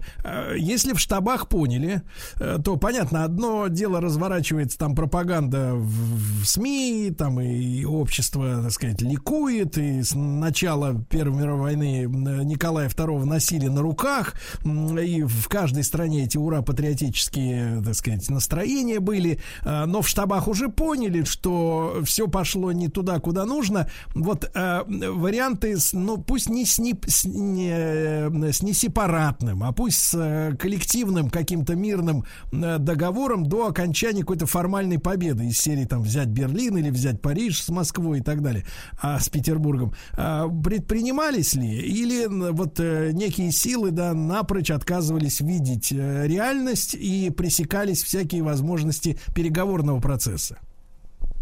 Ну, вообще говоря, каждая из сторон думала, что да, сейчас возникли временные трудности, но мы все равно выиграем. что ага. еще, так сказать, напряжемся, произведем больше пушек, пулеметов э, и выиграем. В конце концов, для того, чтобы улучшить э, вооружение русской императорской армии, затеяна была крупная Дарданельская операция – высадиться, разгромить э, турок, э, проложить путь через Босфор и Дарданеллы и отправлять русской армии снаряды, винтовки, порох и все такое, были идеи, что да, выиграем. То есть каждая из сторон думала о том, что да, силовым путем удастся разбить противника. Еще немножко и разобьем. Угу. Это все оказались э, рухнувшие мечты, но для того, чтобы осознать это, нужно было сначала действительно погрузиться в горнило сражений. И Вердена, и Соммы, когда англичане в 16 году собрали большую армию и отправили ее в поле боя на поле боя. Это и встретил шквал огня немецкой артиллерии, который, что называется, все сметал. Прям в окопах еще, до того, как люди выходили из окопов. Но расчет-то был, что мы сейчас поднимемся, и, как говорится, лягушатники, они лохи, они ничего не, не смыслят, но вот сейчас э, не, выйдет английский солдат и всех побьет. Угу. Это все оказалось, конечно же, фантомом. Мифом. И Дарданеллы провалились, и Сомма провалилась, но надо было сначала пройтись по граблям. И э, каждый из стран... Дорогие грабли очень. Да, дорогие, они стоили очень дорого. И угу. в том числе и опять же, в, глядя на Вторую мировую войну, один из английских генералов сказал более таким яростным американцам, которые давайте, давайте сейчас до, до Рождества немцев разобьем, до Рождества 44 года.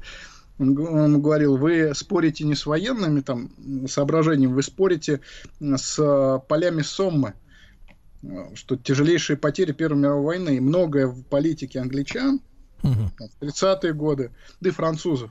30-е годы, и опять же, в ходе Второй мировой войны, это был вот этот вот жуткий страх повторения кошмаров и Дарданельской высадки, и позиционных сражений. Угу. Это реально повлияло на политику. И повлияло в том числе персонально поскольку политику делали в том числе те люди, которые, что называется, ходили по вздувшимся трупам. Поэтому да. это был страшный опыт. Да.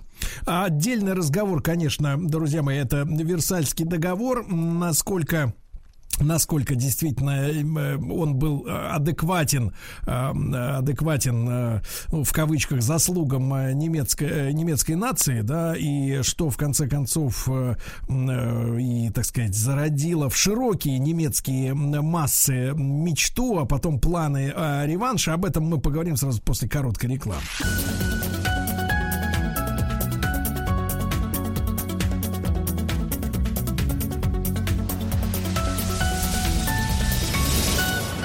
Как все началось. Алексей Валерьевич Исаев, военный историк, кандидат исторических наук с нами сегодня. Алексей Валерьевич, так вот вопрос, насколько Версальский договор был, э, ну, действительно, перегибом, э, перегибом в требованиях, да, репараций и в унижении германской нации для того периода?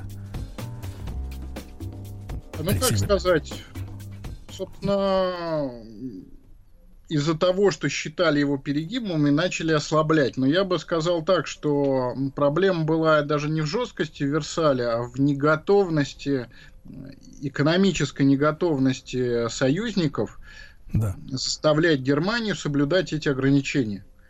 Держать оккупационные войска, да, это дорого. Как угу. показала практика, война новая, она еще дороже. Угу. И лучше, что называется, там даже заплатить кровью сейчас, ну мало, чем заплатить большой кровью завтра. И урок и Версале, и 20-30-х годов, он заключается именно в этом.